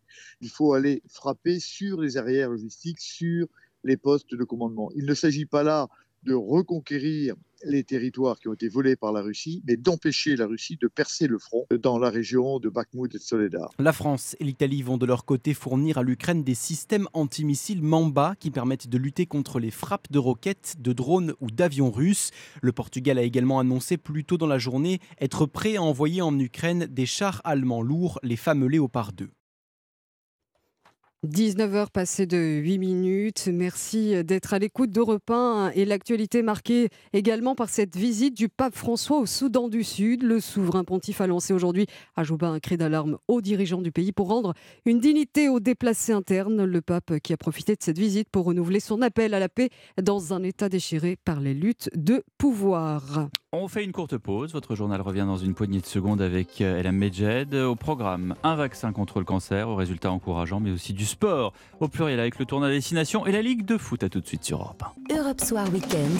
Pierre de Villeneuve. La suite du journal d'Elam Medjed sur Europe 1 et des avancées drastiques, des avancées scientifiques drastiques à l'occasion de la journée mondiale contre le cancer. Une étude internationale sur les vaccins anti-cancer a particulièrement retenu notre attention. Ça se passe à Toulouse. Des sérums non pas préventifs mais thérapeutiques en clair qui pourraient soigner les patients. Pour l'instant, l'étude porte exclusivement sur les cancers ORL et les cancers des ovaires, mais les avancées donnent un espoir considérable. Reportage du correspondant d'Europe 1 en Occitanie, Benjamin Peter. Notre système immunitaire, dans la vie de tous les jours, nous protège du cancer. Alors tout l'enjeu de cette étude pour le professeur Jean-Pierre Delors, qui dirige l'Oncopole et coordonne cet essai clinique, c'est de reprogrammer le système immunitaire du patient atteint d'un cancer un vaccin personnalisé contre les mutations de sa tumeur. C'est faire reconnaître au système immunitaire un antigène qui va servir à les protéger. S'il restait quelques cellules dans son corps, que ces cellules ne puissent pas se développer, soient détruites et donc que le patient soit guéri à la fin. L'objectif, c'est d'éviter les rechutes. Le vaccin intervient en thérapie une fois qu'on a retiré la tumeur, comme l'explique le professeur Maha Ayoub, qui est immunologiste. On va analyser cette tumeur, voir quels antigènes elle exprime. Le patient va suivre sa thérapie et après, c'est son vaccin personnalisé qui sera fabriqué. Ça n'est plus de la science-fiction, c'est un vrai espoir. Depuis 2021, une dizaine de patients atteints de cancer ORL sur la cinquantaine prévue a déjà reçu un vaccin thérapeutique et personnalisé sans aucune rechute. Les chercheurs souhaitent maintenant lancer une étude à plus grande échelle d'ici la fin de l'année avec l'espoir d'une mise sur le marché d'ici 5 ans. Et puis un rendez-vous à ne pas manquer à l'occasion de la journée euh, de lutte contre le cancer, la libre antenne dès 23h ce soir. Yann Moix et son équipe attendent vos témoignages au standard d'Europe 1. 19h11, place au sport. Par le rugby et le tournoi des Six Nations. L'Angleterre reçoit en ce moment l'Écosse. Plus tôt dans la journée, l'Irlande s'est imposée 34 à 10 face au Pays de Galles. La France entrera en lice demain en Italie. Et des Bleus qui se sont entraînés cet après-midi à Rome sous le soleil et dans la bonne humeur, Axel May. Oui, c'est dans un complexe sportif du nord de la ville, sur un, terrain entouré de, de pas parasols, euh, que les Français se sont entraînés, sous le soleil romain, et une température presque printanière. Cela sentait bon la, la Dolce Vita, mais les Bleus sont là pour jouer et gagner. Le capitaine Antoine Dupont est venu euh, devant les, les caméras et les micros à l'issue de l'entraînement. On a la chance de se déplacer dans des villes euh, sublimes, là il fait beau, on pourrait croire qu'il y a un air de vacances, mais voilà, on sait tous combien sont importants de, les premiers matchs de ce tournoi. les matchs France-Italie, c'est toujours des matchs euh, particuliers, donc euh, c'est une équipe plus que dangereuse.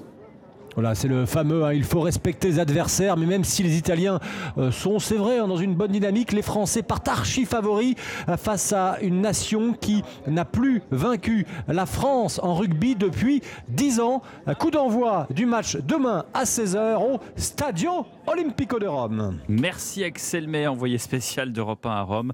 À ne pas manquer demain dans la matinale de Lénaïque Monnier. Son invité sera Alexandre Martinez, le président par intérim de la Fédération française de rugby. Le foot maintenant avec la 22e journée de Ligue 1.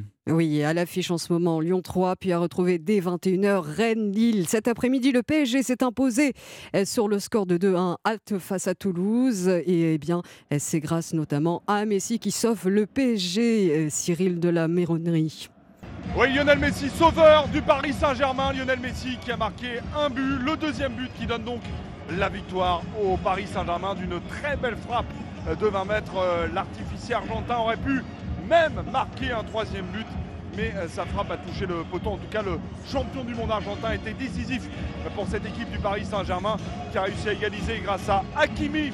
Un très beau but, une très belle frappe, euh, puisque en début de match, eh c'est Van Den Bomen à la 19e minute euh, qui avait marqué le premier but de cette rencontre pour Toulouse. Les Toulousains qui ont accroché le PSG, mais le Paris Saint-Germain s'en a remis à sa seule individualité présente ce soir, puisqu'il y avait pas mal d'absents. Verratti mais surtout Neymar et Kylian Mbappé.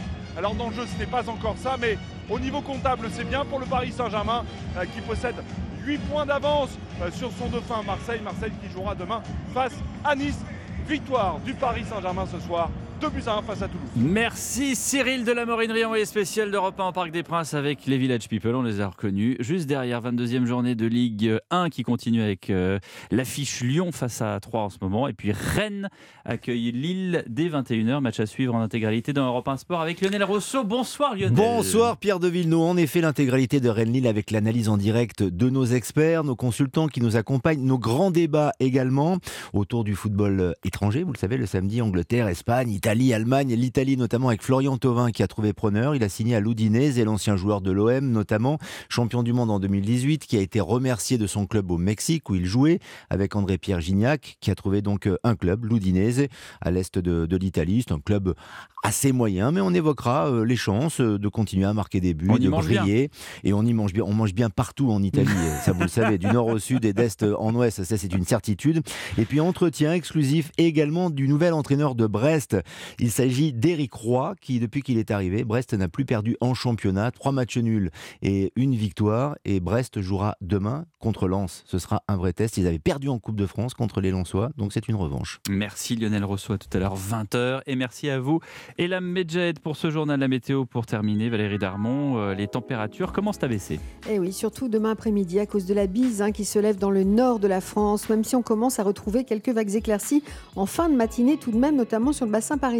Alors je vous donne quelques maximales dominicales. 7 annoncées par Météo France à Verdun, 9 degrés à Paris, 10 degrés à Carcassonne et Angoulême, 11 degrés à Brive-la-Gaillarde, à Brest, à Bordeaux et à Rennes, 12 à Quimper et Nantes, 13 à Nice et 15 degrés à Marseille. Du côté du ciel, en Bretagne, le ciel reste très nuageux et humide toute la journée, tandis que de la Normandie Haute-France au bassin parisien aux Ardennes, après une matinée donc triste ou nette, les éclaircies finissent par s'imposer dans une atmosphère glaciale en raison du vent de nord.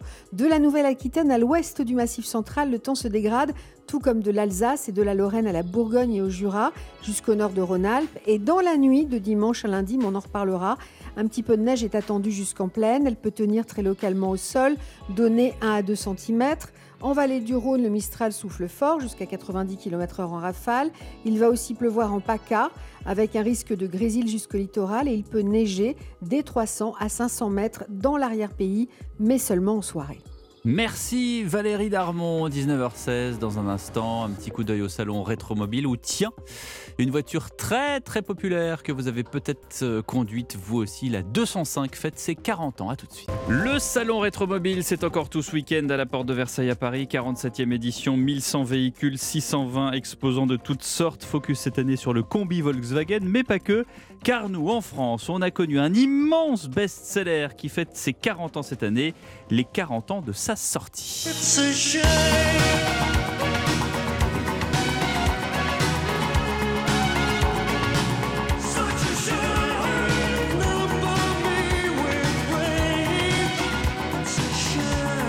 C'est un sacré numéro que cette Peugeot 205. Vous avez reconnu la pub de la 205 dans le désert avec le type qui écrit Garce sur le sol du désert pendant que sa compagne euh, s'envole en avion sur le mythique Such a Shame qu'on entend de Talk Talk. Bonsoir Xavier Crespin. Bonsoir Pierre de Villeneuve. Vous êtes le directeur général de l'aventure Peugeot Citroën DS, une belle aventure qui est en fait la branche collection de ces marques françaises qui regroupe le conservatoire Citroën de Launay-sous-Bois, le musée Peugeot euh, à Sochaux. Cette 205, elle est célébrée de quelle façon au salon Rétromobile? En fait, on, commence par Rétromobile avec une présentation symbolique de ce qu'on a appelé le modèle un peu euh, iconique de la 205 Griff, qui est cette 1 euh, litre 9, 130 chevaux GTI, un peu sublimé, avec ce verre euh, fluorite mmh qui, qui, dans une série spéciale, est venu un peu aujourd'hui coiffer mmh l'ensemble de la gamme. C'est le premier événement d'une année qui va être très 205 puisqu'on ouvrira au musée de l'aventure Peugeot à Sochaux une expo spéciale 205 à partir du 23 février, qui est la date effectivement de lancement de la voiture. 23 février 83 Exactement. Mmh. Pas, euh, euh, commercial, ce sera le 24, mmh. mais c'est le 23, c'est le moment où Jean Todt présente la 205 T16. Et c'est ça là aussi la particularité de, ce lancement 205, c'est qu'il y a eu non seulement le lancement commercial, mais également euh, du programme sportif. Alors vous parlez de, euh, de Jean Todd, euh, il y a un autre homme qui a été connu, ou en tout cas présenté comme euh, le, le, le, papa de la 205, c'était Jacques Calvet. Il avait même droit à sa, figurine, sa marionnette dans les guignols de l'info avec le fameux Vavavoum. On dit souvent que Calvet avait sauvé Peugeot avec euh, ce modèle 205 qui est venu revenir euh, avec des chiffres absolument incroyables. 5 300 000 exemplaires produits Absolument, 5 millions 3.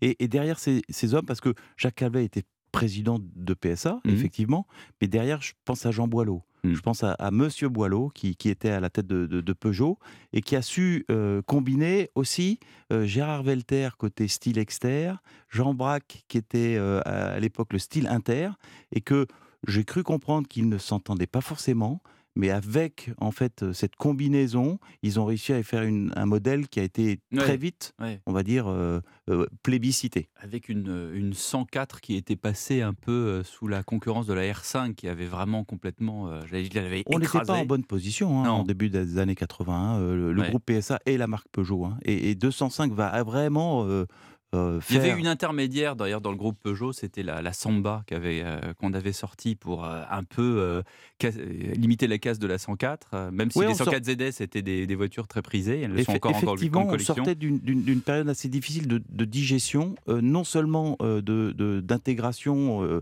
n'oublions pas, hein, intégration de Citroën, mais également euh, euh, ce- cette période un peu de crise pétrolière qui a, qui a beaucoup secoué l'automobile. Donc euh, be- beaucoup y sont Mhm. restés. Et, et- et- et c'est vraiment important de rappeler que le modèle est venu combler en fait tout ce que le marché attendait. Une voiture compacte, une voiture légère, une voiture style. Avec un haillon qui a été le grand problème de la 104. Exactement, et, et qui est venu répondre à une attente, et du coup, ça marche. Et quand ça marche avec l'automobile, ça marche en volume. Et du coup, de une première euh, production euh, à Mulhouse, il a fallu après aller Hmm. chercher d'autres usines pour Où produire ça d'ailleurs? 205. Dans- à, à l'étranger également? Sochaux, Villaverde, euh, en Espagne. Euh, il y a eu euh, également euh, Aulnay, on Mhm. l'oublie, mais euh, Aulnay a fabriqué des 205. Donc c'est c'est effectivement euh, une histoire de succès. Trois portes, cinq portes, fourgonnette, cabriolet, 5 278 000 exemplaires. Euh, la 205, c'est une voiture de rallye et de Dakar avec la 205 T16. C'est une voiture populaire avec euh, les motorisations 954, 1154 et les motorisations diesel. C'est une voiture de luxe avec les séries automatiques Gentry, Roland Garros euh, et Griff. C'est une voiture de sport avec les GTI 1 litre 9, 1 litre 6, devenue rarissime, notamment en version. Il y a la version rallye qui est devenue totalement rarissime et introuvable, et qui est même encore plus chère aujourd'hui en collection que les GT1 litre 9. Euh, c'est, a été déclinée vraiment à toutes les sauces cette, euh, cette 205. Ouais, et, et- et aujourd'hui, elle est cultivée à toutes les sauces, j'allais dire, parce que c'est c'est aussi euh, devenu un phénomène avec euh, euh, des jeunes. Aujourd'hui, on est re- très heureux dans l'association d'avoir des adhérents qui rajeunissent, avec justement cette génération 205. Euh, C'était aussi un peu, on se souvient de la 205 Junior qui avait un peu révolutionné le marché avec son intérieur jean. On se souvient de pub mythique et, et merci d'avoir passé effectivement cette musique parce qu'aujourd'hui c'est c'est plus rare hein, d'avoir des, des- des- des musiques qui, qui aujourd'hui portent euh, la publicité. Alors, chez Peugeot, vous avez eu quand même, la, notamment sur la 108, vous avez eu une pub avec Mika, ce qui est quand même Exact. pas rien. Exact. Même des exact. grands Et- artistes. Mais, mais, mais c'est plus rare, on va dire. Mais que... ah, alors, puisque vous parlez des publicités, il y a eu, euh, je parle de Peugeot, je parle aussi de Citroën. Citroën a fait des publicités avec Jean-Paul Good, avec Grace Jones. Vous avez aussi la, la Visa GTI avec, euh, qui s'élance du porte-avions Foch, d'ailleurs, qu'on a, que Ouais. les Brésiliens ont eu la bonne idée de couler à, euh, à 5000 mètres de fond au large du Brésil. Enfin, si- si- Il y, a, il y a- il y a eu quand même des trucs qu'on fait plus aujourd'hui, C'est une époque de publicité dont on se souvient. C'est ça, Euh, voilà. Retenons ça. De manière totalement. euh, Ouais, ouais. Et, et- et- Peugeot n'était pas non plus à la peine avec euh, aussi ce film GTI avec, avec cet avion. Ah oui, le bombardier. euh, ouais, qui, Mm. qui, qui, qui vient La le. pub James Bond, comme on appelait, Exactement. Avec la 205. euh, qui, a, qui a beaucoup, beaucoup plu. Et puis aujourd'hui, je voulais juste amener cette, cette dimension d'animation. Les clubs aujourd'hui s'emparent euh, de 205. Je salue l'initiative euh, des clubs qui d'ailleurs organisent un grand rassemblement début Mm. juillet. Donc on est 7, 8, 9 juillet au musée de l'aventure Peugeot.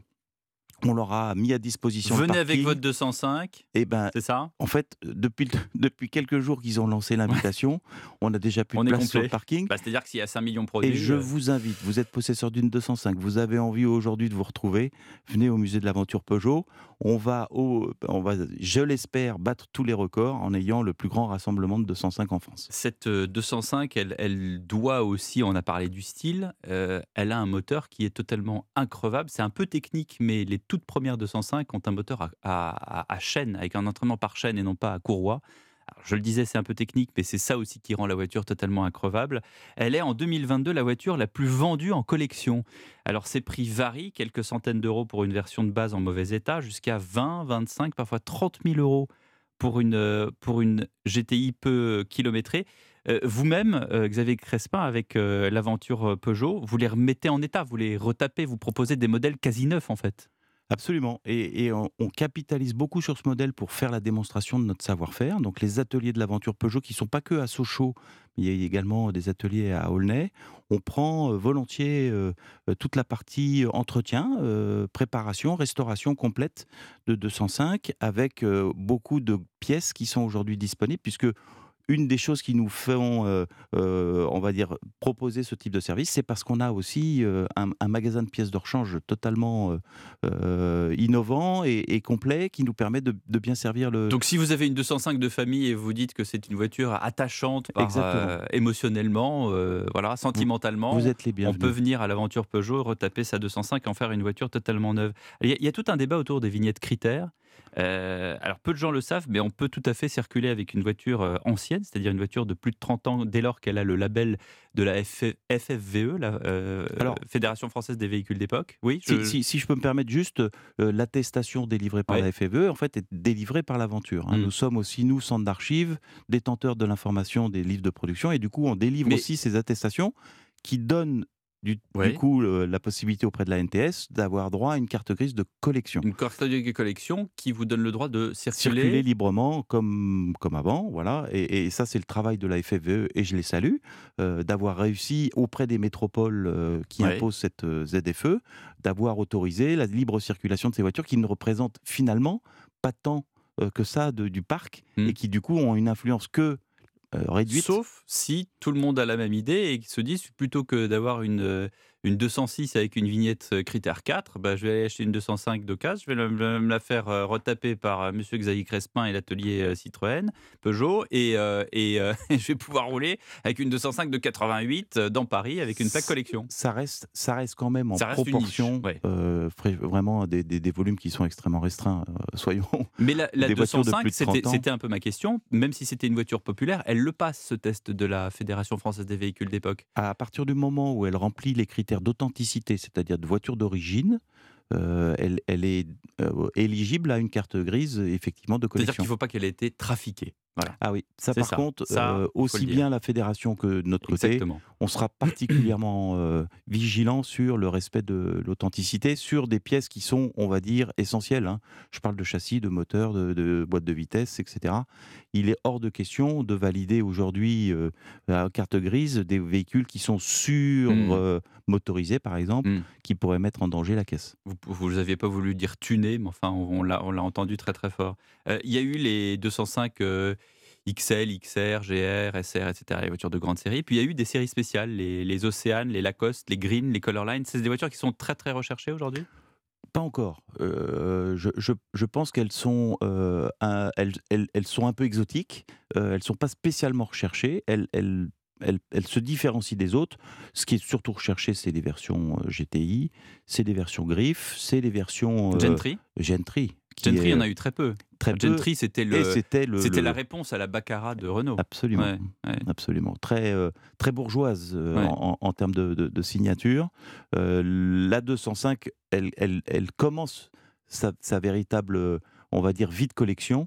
Et, et je, je pense qu'elle elle viendra avec ces séries justement un petit peu plus commerciales, Mm. euh, peut-être euh, animer un peu la, la- la- la- la partie collection. Enfin, les Roland Garros se vendent quand même euh, assez Roland cher, Garros dans surtout ses quand elles sont versions cabriolet, euh, Voilà, ouais. Ouais, j'en ai vu chez Arcurial qui, euh, qui était assez cher. On n'a pas parlé, pardon Pierre, mais Oui. on n'a pas parlé des versions euh, T16 200, série 200. Ah oui, mais alors là, on, on est, c'est le Graal. Là, c'est des voitures à l'unité. C'est des voitures qui ont fait le Dakar. C'est des voitures qui ont fait Alors, du WRC. Je parle, je parle des, des- des civils. Oui. Parce qu'il y a eu les voitures de course, effectivement, mais il y a eu, il y a eu surtout pour euh, l'éligibilité de- en groupe B de ces voitures de course, il y a eu 217 versions civiles. Et, et c'est aujourd'hui ça qui fait aussi, euh, euh, dans certaines ventes aux enchères, euh, des records incroyables. Hmm. Euh, puisque vous avez fait le tour, j'imagine, du salon rétromobile, on va quitter un peu l'aspect euh, Peugeot 205. Il y, a, y a des choses à voir. Il y a des très très belles euh, voitures comme chaque année pour cette 47e édition? Très belle édition. Très franchement, ça faisait longtemps, et on se le disait avec les clubs Citroën avec qui on était en Assemblée Générale ce matin, c'est bon de revoir d'abord ces marchands, on- de revoir ces constructeurs, hein, 12 constructeurs euh, cette année à Rétromobile, de revoir ces clubs euh, qui sont là. Il y a de une spéciale revoir, sur les combis Volkswagen, je le disais. Et puis il y a Exactement. les éternels euh, vendeurs de type E, DBS, Pagode. Je etc., n'oublie pas qu'on fête les 100 ans du 24 heures du Mans cette année Mm. et vous avez une exposition extraordinaire Ouais. de voitures d'endurance, pas simplement celles qui ont gagné. Je salue d'ailleurs le, le- le petit euh, l'initiative de Rétromobile d'avoir fait euh, la Chenard et Volker vainqueur il y a 100 ans des 24 heures du Mans, qui a fait l'Automobile Club de France et la Porte de Versailles lundi soir pour venir s'installer sur le stand. J'ai trouvé ça magnifique, non seulement d'avoir une voiture, mais surtout de la faire rouler. Euh, je pense qu'ils ont eu une autorisation exceptionnelle de rouler dans Paris, puisque c'est pas forcément très populaire. Mais en tout cas, ça, montre aujourd'hui la, dynamique qu'il y a derrière. Et à voir la foule qu'on a eue euh, aujourd'hui à Rétromobile, et, et je vous invite tous à nous y retrouver demain, parce que profitons de, cette, de ce moment un peu de bonheur, de l'automobile passion, l'automobile liberté. Rétromobile nous offre ça, et c'est vraiment fantastique. Ah, ça fait du bien de pas faire que du car bashing hein, sur l'antenne d'Europe 1. Merci, Merci Pierre d'avoir mis le sujet à l'antenne. Merci et puis courez effectivement voir ce salon Rétromobile 19h32. Nous sommes ensemble jusqu'à 20h. Dans un instant, on parle business, business sous tous les formats, le format numérique avec LinkedIn. La directrice générale de LinkedIn France est avec nous et avec les clubs, les clubs de business, vous allez le voir, ça fonctionne. À tout de suite. Europe Soir Weekend, Pierre de Villeneuve. Et c'est l'heure de Panorama jusqu'à 20h. Elisabeth Assayac vous fait vivre le business à la française du lundi au vendredi à 13h sur Europe 1 avec la France Bouge, ce business qui crée l'émoi chez les jeunes entrepreneurs. Ce business qui, pour être réussi, doit être encadré par des personnes compétentes. C'est le principe de toute recette de cuisine. Pour faire un bon plat, il faut de bons aliments. Et pour cela, plus que jamais, c'est le réseau qui est important aujourd'hui. On ne peut quasiment plus rien faire sans un bon réseau. Alors j'ai décidé de vous en amener deux sur le plateau ce soir. Bonsoir Fabienne Arata. Bonsoir Pierre. Vous êtes la directrice générale France du désormais incontournable LinkedIn que nous avons, je pense, tous sur notre téléphone portable. Bonsoir Harold Parizeau. Bonsoir Pierre. Vous êtes le président fondateur du CBC, le Chinese Business Club, qui n'a plus grand-chose de Chinese, mais vous allez nous l'expliquer. D'abord, Capucine Patouillet, bonsoir. Pierre. euh, comment peut-on aujourd'hui développer son réseau en tant que chercheur d'emploi ou chef d'entreprise? Alors, il existe tout d'abord des réseaux d'aide et d'accompagnement à la création d'entreprises, dont plusieurs sont d'ailleurs recommandés par Bercy. Ils sont répertoriés sur le site du ministère de l'économie, entre autres le réseau BGE, Initiative France, Réseau Entreprendre, France Active, l'ADIE, l'Association pour le droit à l'initiative économique, ou encore CCI France, le réseau des chambres de commerce et d'industrie. CCI qui met d'ailleurs régulièrement, et vous le soulignez en introduction, leur expertise au service des entreprises auprès d'Elisabeth Assayag dans la France Bouche sur notre antenne. Mais il existe aussi une multitude d'associations, bien sûr, espaces de coworking ou de clubs qui s'adressent à des publics ciblés, les femmes entrepreneurs, les jeunes de moins de 30 ans, ou alors en fonction de votre localisation, des réseaux qui sont d'autant plus importants que cela peut concerner de nombreux Français actuellement, puisque selon un sondage de l'ADIE, 4 Français sur 10 ont envie aujourd'hui de se reconvertir, et cela passe forcément par la création d'une entreprise pour deux tiers d'entre eux. Alors, l'autre gros atout pour développer son réseau et étendre son influence, c'est bien sûr le réseau social. Eh bien oui, parce qu'un carnet d'adresses, même rempli, ça ne suffit pas. Il faut aussi pouvoir évoluer avec les tendances, échanger au-delà du local, voire même aller jusqu'à l'international. Hello Work, Indeed et bien sûr le numéro 1 LinkedIn permettent d'entrer en contact avec de potentiels partenaires ou de faire connaître son projet professionnel.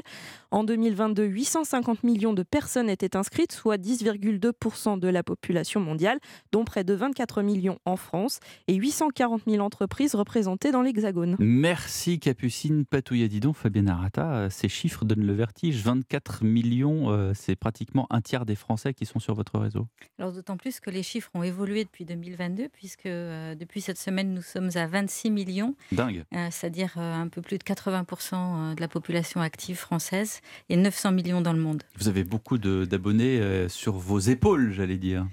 Alors sur, euh, sur euh, la plateforme, euh, pas forcément sur mes frêles épaules, mais en tout cas active sur la Ce plateforme. que je voulais dire, c'est que la plateforme, c'est effectivement, si on la prend comme ça, elle peut être euh, pas rebutante, mais euh, y a, il y a- on se dit que bah, c'est difficile, euh, surtout quand on est en recherche d'emploi, de, de faire tout sou- soi-même avec le numérique. Mais ce qu'il faut dire, c'est que chez LinkedIn, on vous apprend, il y a des tutos, il y a des, euh, des gens qui rentrent en contact avec vous, euh, qui peuvent chatter. Il y a toute une équipe qui est là un peu pour vous assister pour vos débuts sur le, sur le réseau social qu'est LinkedIn. Absolument. Nous, notre propos, il est de- de- d'accompagner les professionnels et les entreprises sur, euh, sur leur développement, et évidemment grâce au réseau, puisque 84, des professionnels aujourd'hui jugent le réseau euh, indispensable, voire essentiel, euh, non seulement pour trouver un emploi, mais également pour se développer Mhm. euh, dans leur métier au Mhm. quotidien, pour aller chercher du contenu, chercher de nouvelles relations, développer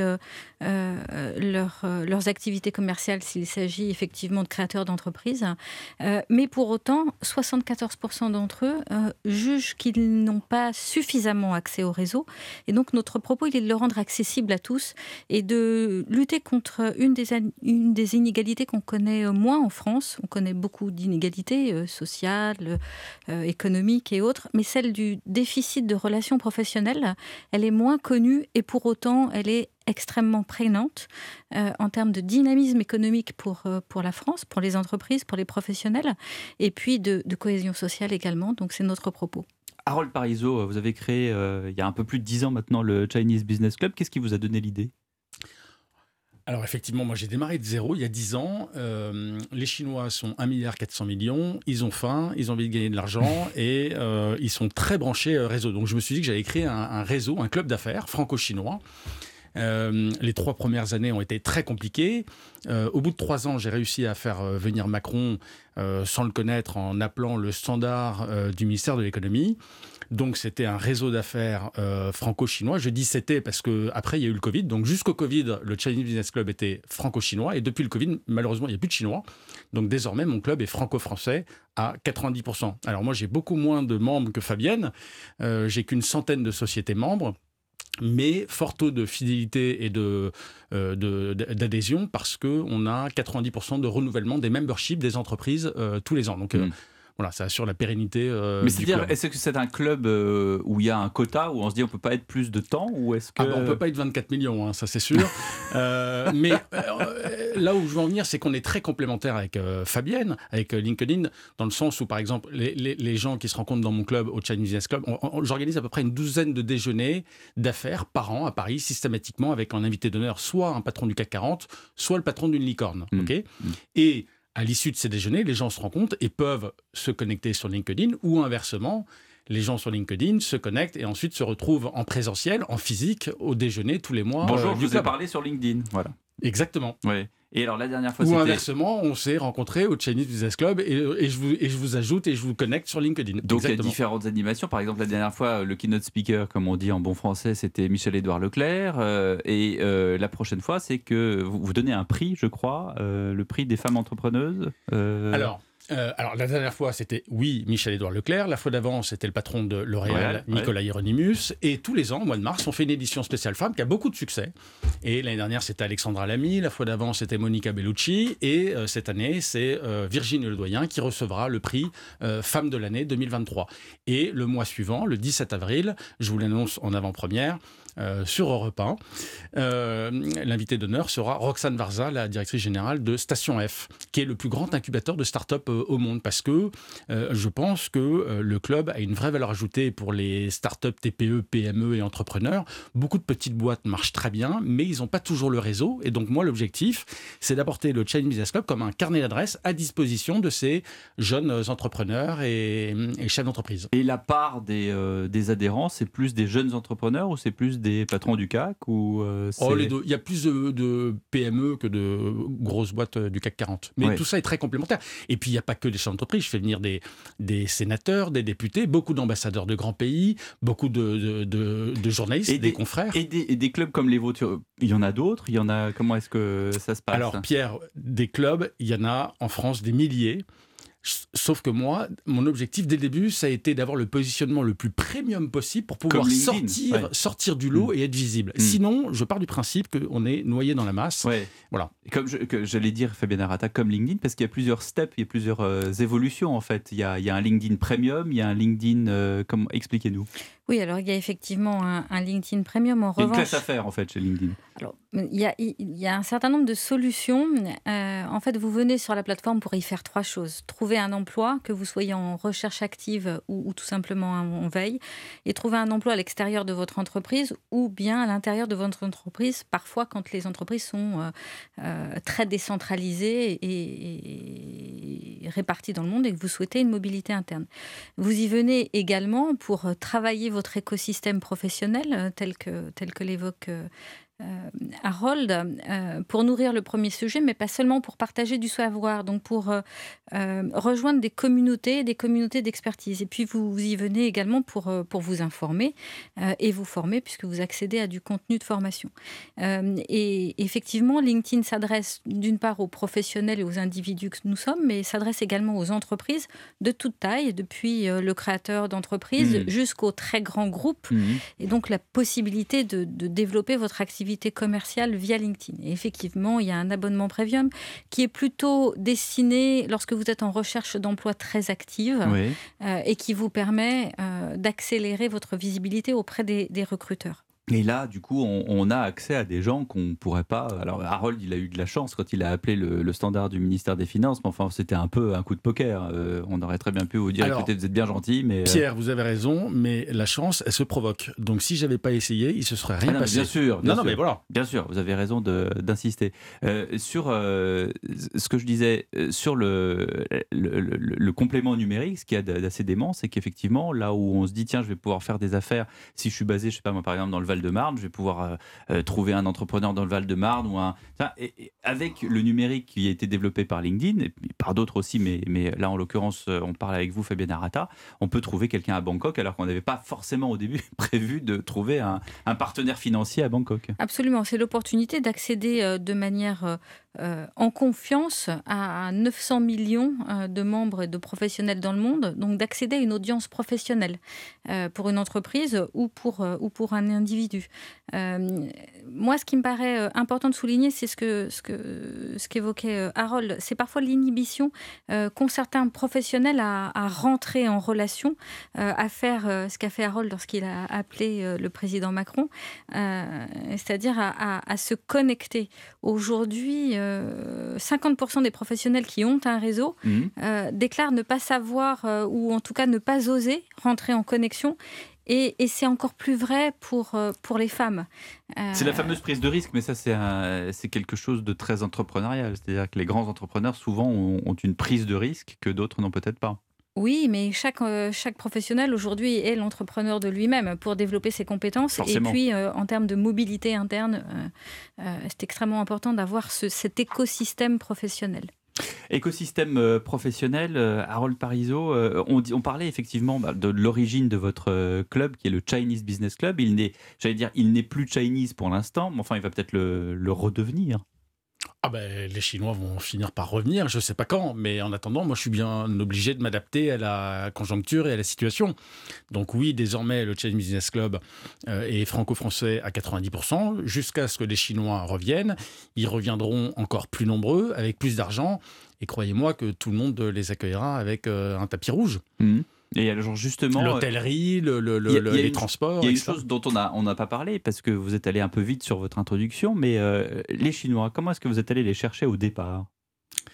Alors je vais vous dire, moi, j'ai démarré de zéro. Il y a dix ans, quand j'ai parlé de mon projet à mes proches, ils m'ont tous dit Oublie Harold, t'as aucune chance, tu parles pas chinois, t'as jamais vécu en Chine et tu connais pas un seul chinois. et ils avaient raison, mais j'y croyais. Je savais qu'un jour ce projet marcherait, mais je ne savais pas quand. Ça a mis trois ans à décoller, ce qui est long, jusqu'au jour où euh, Macron est venu le 15 juin 2015 au Chinese Business Club. Et clairement, ça a été un avant-après pour le club. Comment est-ce qu'il a réagi? C'est-à-dire, il est arrivé, il était à l'époque ministre des Finances. Euh, comment est-ce qu'il a euh, réagi? Qu'est-ce qu'il a dit? Qu'est-ce qu'il a fait que, bah, il a pris la parole, il commençait à être assez connu des médias à ce moment-là. Et puis moi, j'ai beaucoup de journalistes qui sont venus en disant mais c'est quoi ce club inconnu au bataillon où euh, le ministre de l'économie intervient et prend la parole? Donc c'est vrai que ça a été évidemment un gros coup de projecteur pour, euh, pour le club. Et puis depuis... mais après il faut, euh, faut l'entretenir. C'est comme une plante qui pousse, à un moment donné, il faut, faut l'arroser, sinon ah ça ne bah, fonctionne pas. Bah, le, développer son réseau et son carnet d'adresses, objectivement, c'est hmm. facile. L'entretenir, c'est beaucoup plus difficile. Ouais.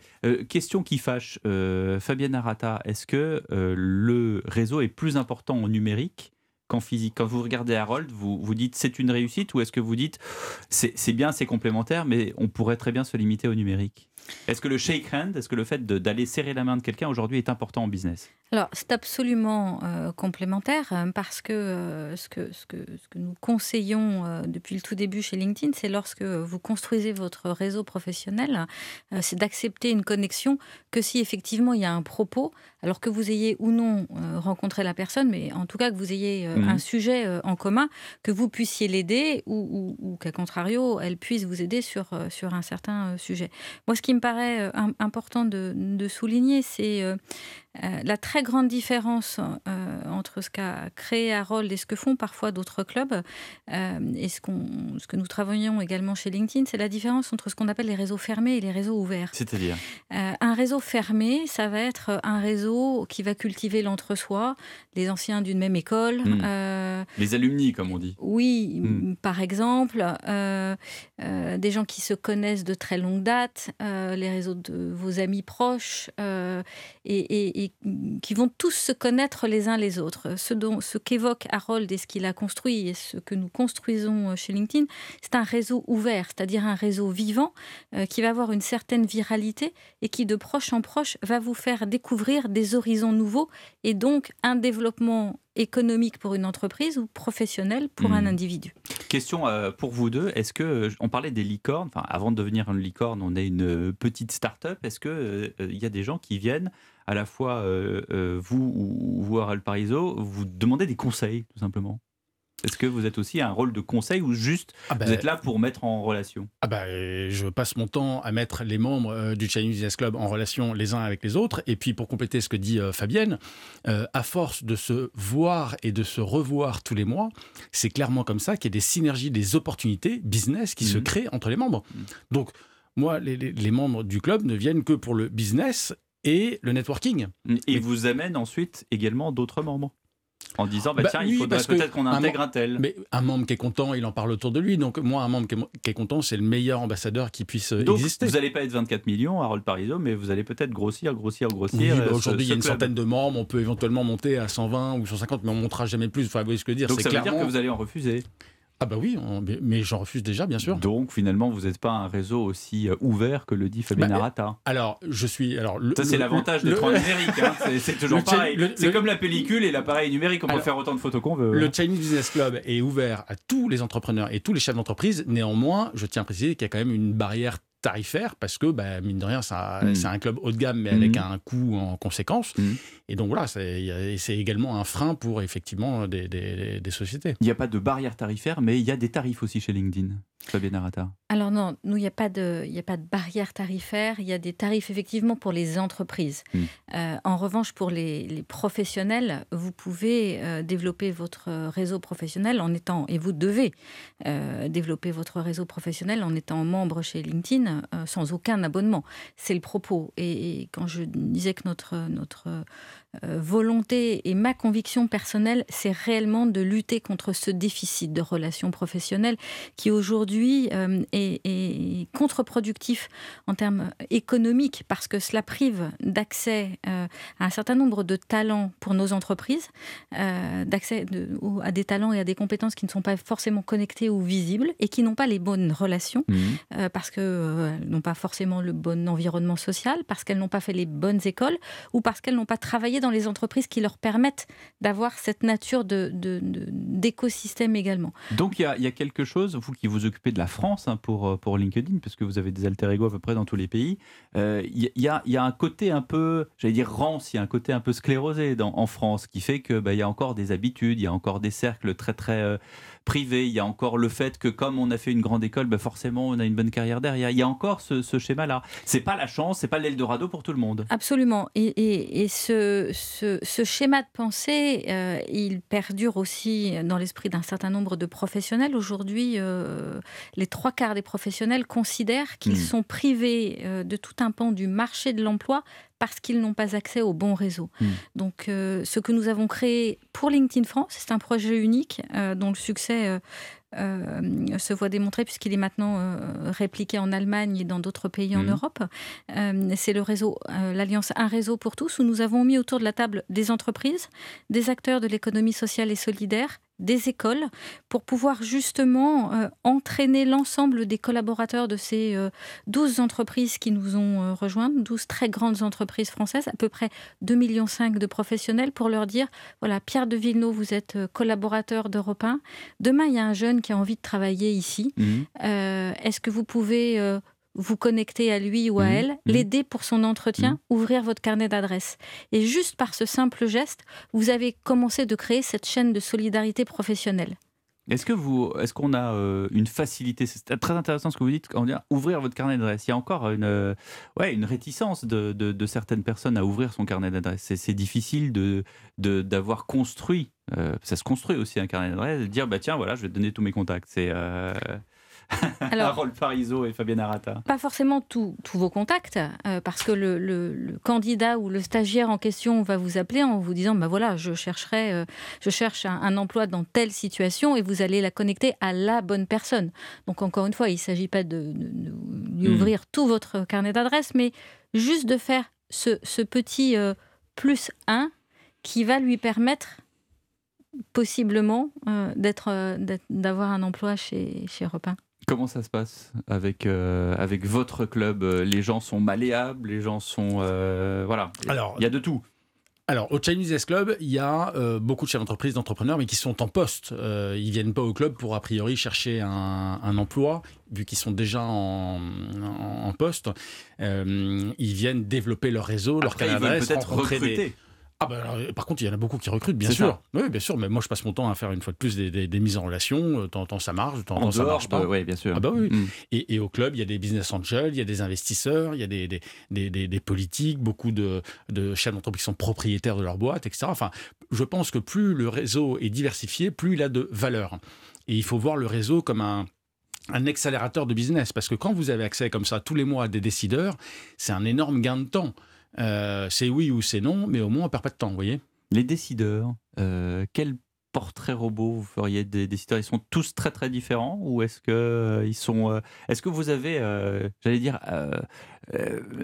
percer une, une forme d'accessibilité chez ces décideurs qu'on voit euh, dans les. Bah, non, mais vous me regardez parce que vous avez l'habitude, vous. Mais, mais, mais, quand. Attendez, les auditeurs à, qui en parlent, ils voient les décideurs en une de Challenge, en une de, du, du, Figaro Économie. Et c'est vrai que ce sont des gens qui, qui, qui ont l'air comme ça un peu inaccessibles. D'ailleurs, chez LinkedIn, il y a euh, des gens qu'on peut suivre auxquels on ne peut pas se connecter, puisqu'ils ils sont à un tel euh, niveau de, responsabilité qu'on euh, ne peut pas leur parler, tout simplement. Alors vous pouvez effectivement les suivre, mais vous pouvez euh, vous faire recommander par quelqu'un euh, D'où la mise en relation. D'où la mise en relation, euh, absolument. Et vous avez déjà vu, vous, des chefs d'entreprise, justement, euh, redescendre de, quatre étages en disant bah, tiens, je vais m'adresser à lui parce qu'il a peut-être une bonne idée?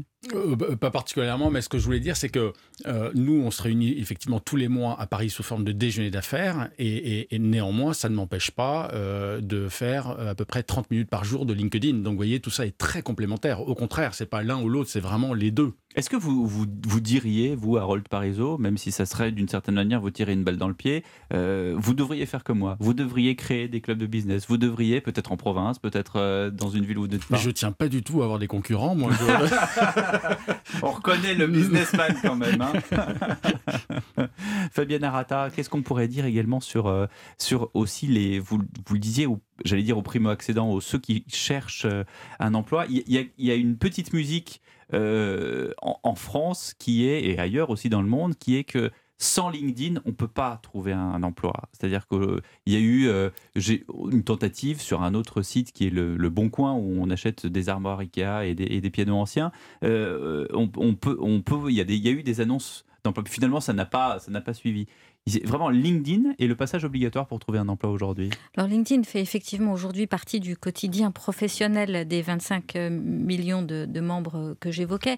Euh, pas seulement pour trouver un emploi, euh, mais, mais, également pour se connecter et mhm. puis pour se former et accéder à du contenu qui va vous permettre de, développer vos compétences. Et, je reviens un instant sur, sur le sujet du, du réseau. aujourd'hui, effectivement, un tiers des personnes considèrent qu'elles ont trouvé un emploi grâce au réseau et pas seulement LinkedIn. Euh, et encore une fois, notre propos, euh, il est de faire comprendre, et en particulier en France, eu égard à ce que vous évoquiez précédemment, Pierre, que le réseau, c'est pas juste le fait de quelques happy few. le réseau, il est fait pour tous tous doivent pouvoir y accéder. et encore une fois, on considère chez LinkedIn qu'on est tous à un moment donné euh, dans cette chaîne de, solidarité euh, professionnelle vertueuse, l'aider ou l'aidant de quelqu'un. Mm. C'est-à-dire que que je sois stagiaire et que je cherche un emploi et que je vous contacte, euh, voilà, je vais rentrer sur le marché de l'emploi. C'est-à-dire un, stagiaire peut aider un autre stagiaire. Faut, faut se dire ça aussi. Un jeune faut diplômé. pas non plus taper tout de suite au PDG. Il faut se dire qu'il il y a des échelons intermédiaires où les gens peuvent vous aider et c'est la raison pour laquelle euh, certaines écoles nous ont rejoints euh, dans un réseau pour tous. Parce que Quelles écoles, par exemple? Schema, euh, Media School, entre autres, et mhm. puis Simplon vient de nous rejoindre. Et des étudiants de première année aident d'autres jeunes à découvrir leur parcours et à pouvoir préparer les entretiens dans ces écoles en particulier. Il va y avoir bientôt des, des, cours de LinkedIn et des cours de réseau, de networking à l'école pour, pour savoir comment on fait. On va, on va, on va en fait, c'est un arrêt à la timidité quelque part, parce que le réseau, à un moment donné, pour, je reprends votre exemple, c'est-à-dire le réseau physique, il faut quand même à un moment donné se dire, bah, tiens, je vais aller serrer la main de ce monsieur. Mais euh, c'est pas donné à tout le monde. Non, bah, bah c'est sûr qu'il faut pas être timide, et puis il faut aimer les autres, il faut s'intéresser à eux, etc. Mais c'est hyper intéressant. C'est fascinant de pouvoir rencontrer des gens euh, euh, qui ont créé des boîtes, qui ont développé des projets, etc. Moi, je suis toujours admiratif de, de, de gens qui réussissent. Donc, je suis attiré vers eux en tout cas, vous avez tous les deux réussi et, vous faites réussir les autres et c'est ça qui est encore plus important. Merci beaucoup. Harold Parizeau, fondateur du Chinese Business Club, qui se réunit une fois par mois à Paris. Merci à vous, Fabienne Arata, directrice générale de LinkedIn, que vous connaissez bien. L'information continue avec ce soir, évidemment, l'information présente par, dans un instant d'ailleurs, par Elam Medjahed et bien sûr demain, la matinale. Lénaïque Monnier. J'aurai un grand plaisir à vous retrouver demain à 18h pour le 18-20.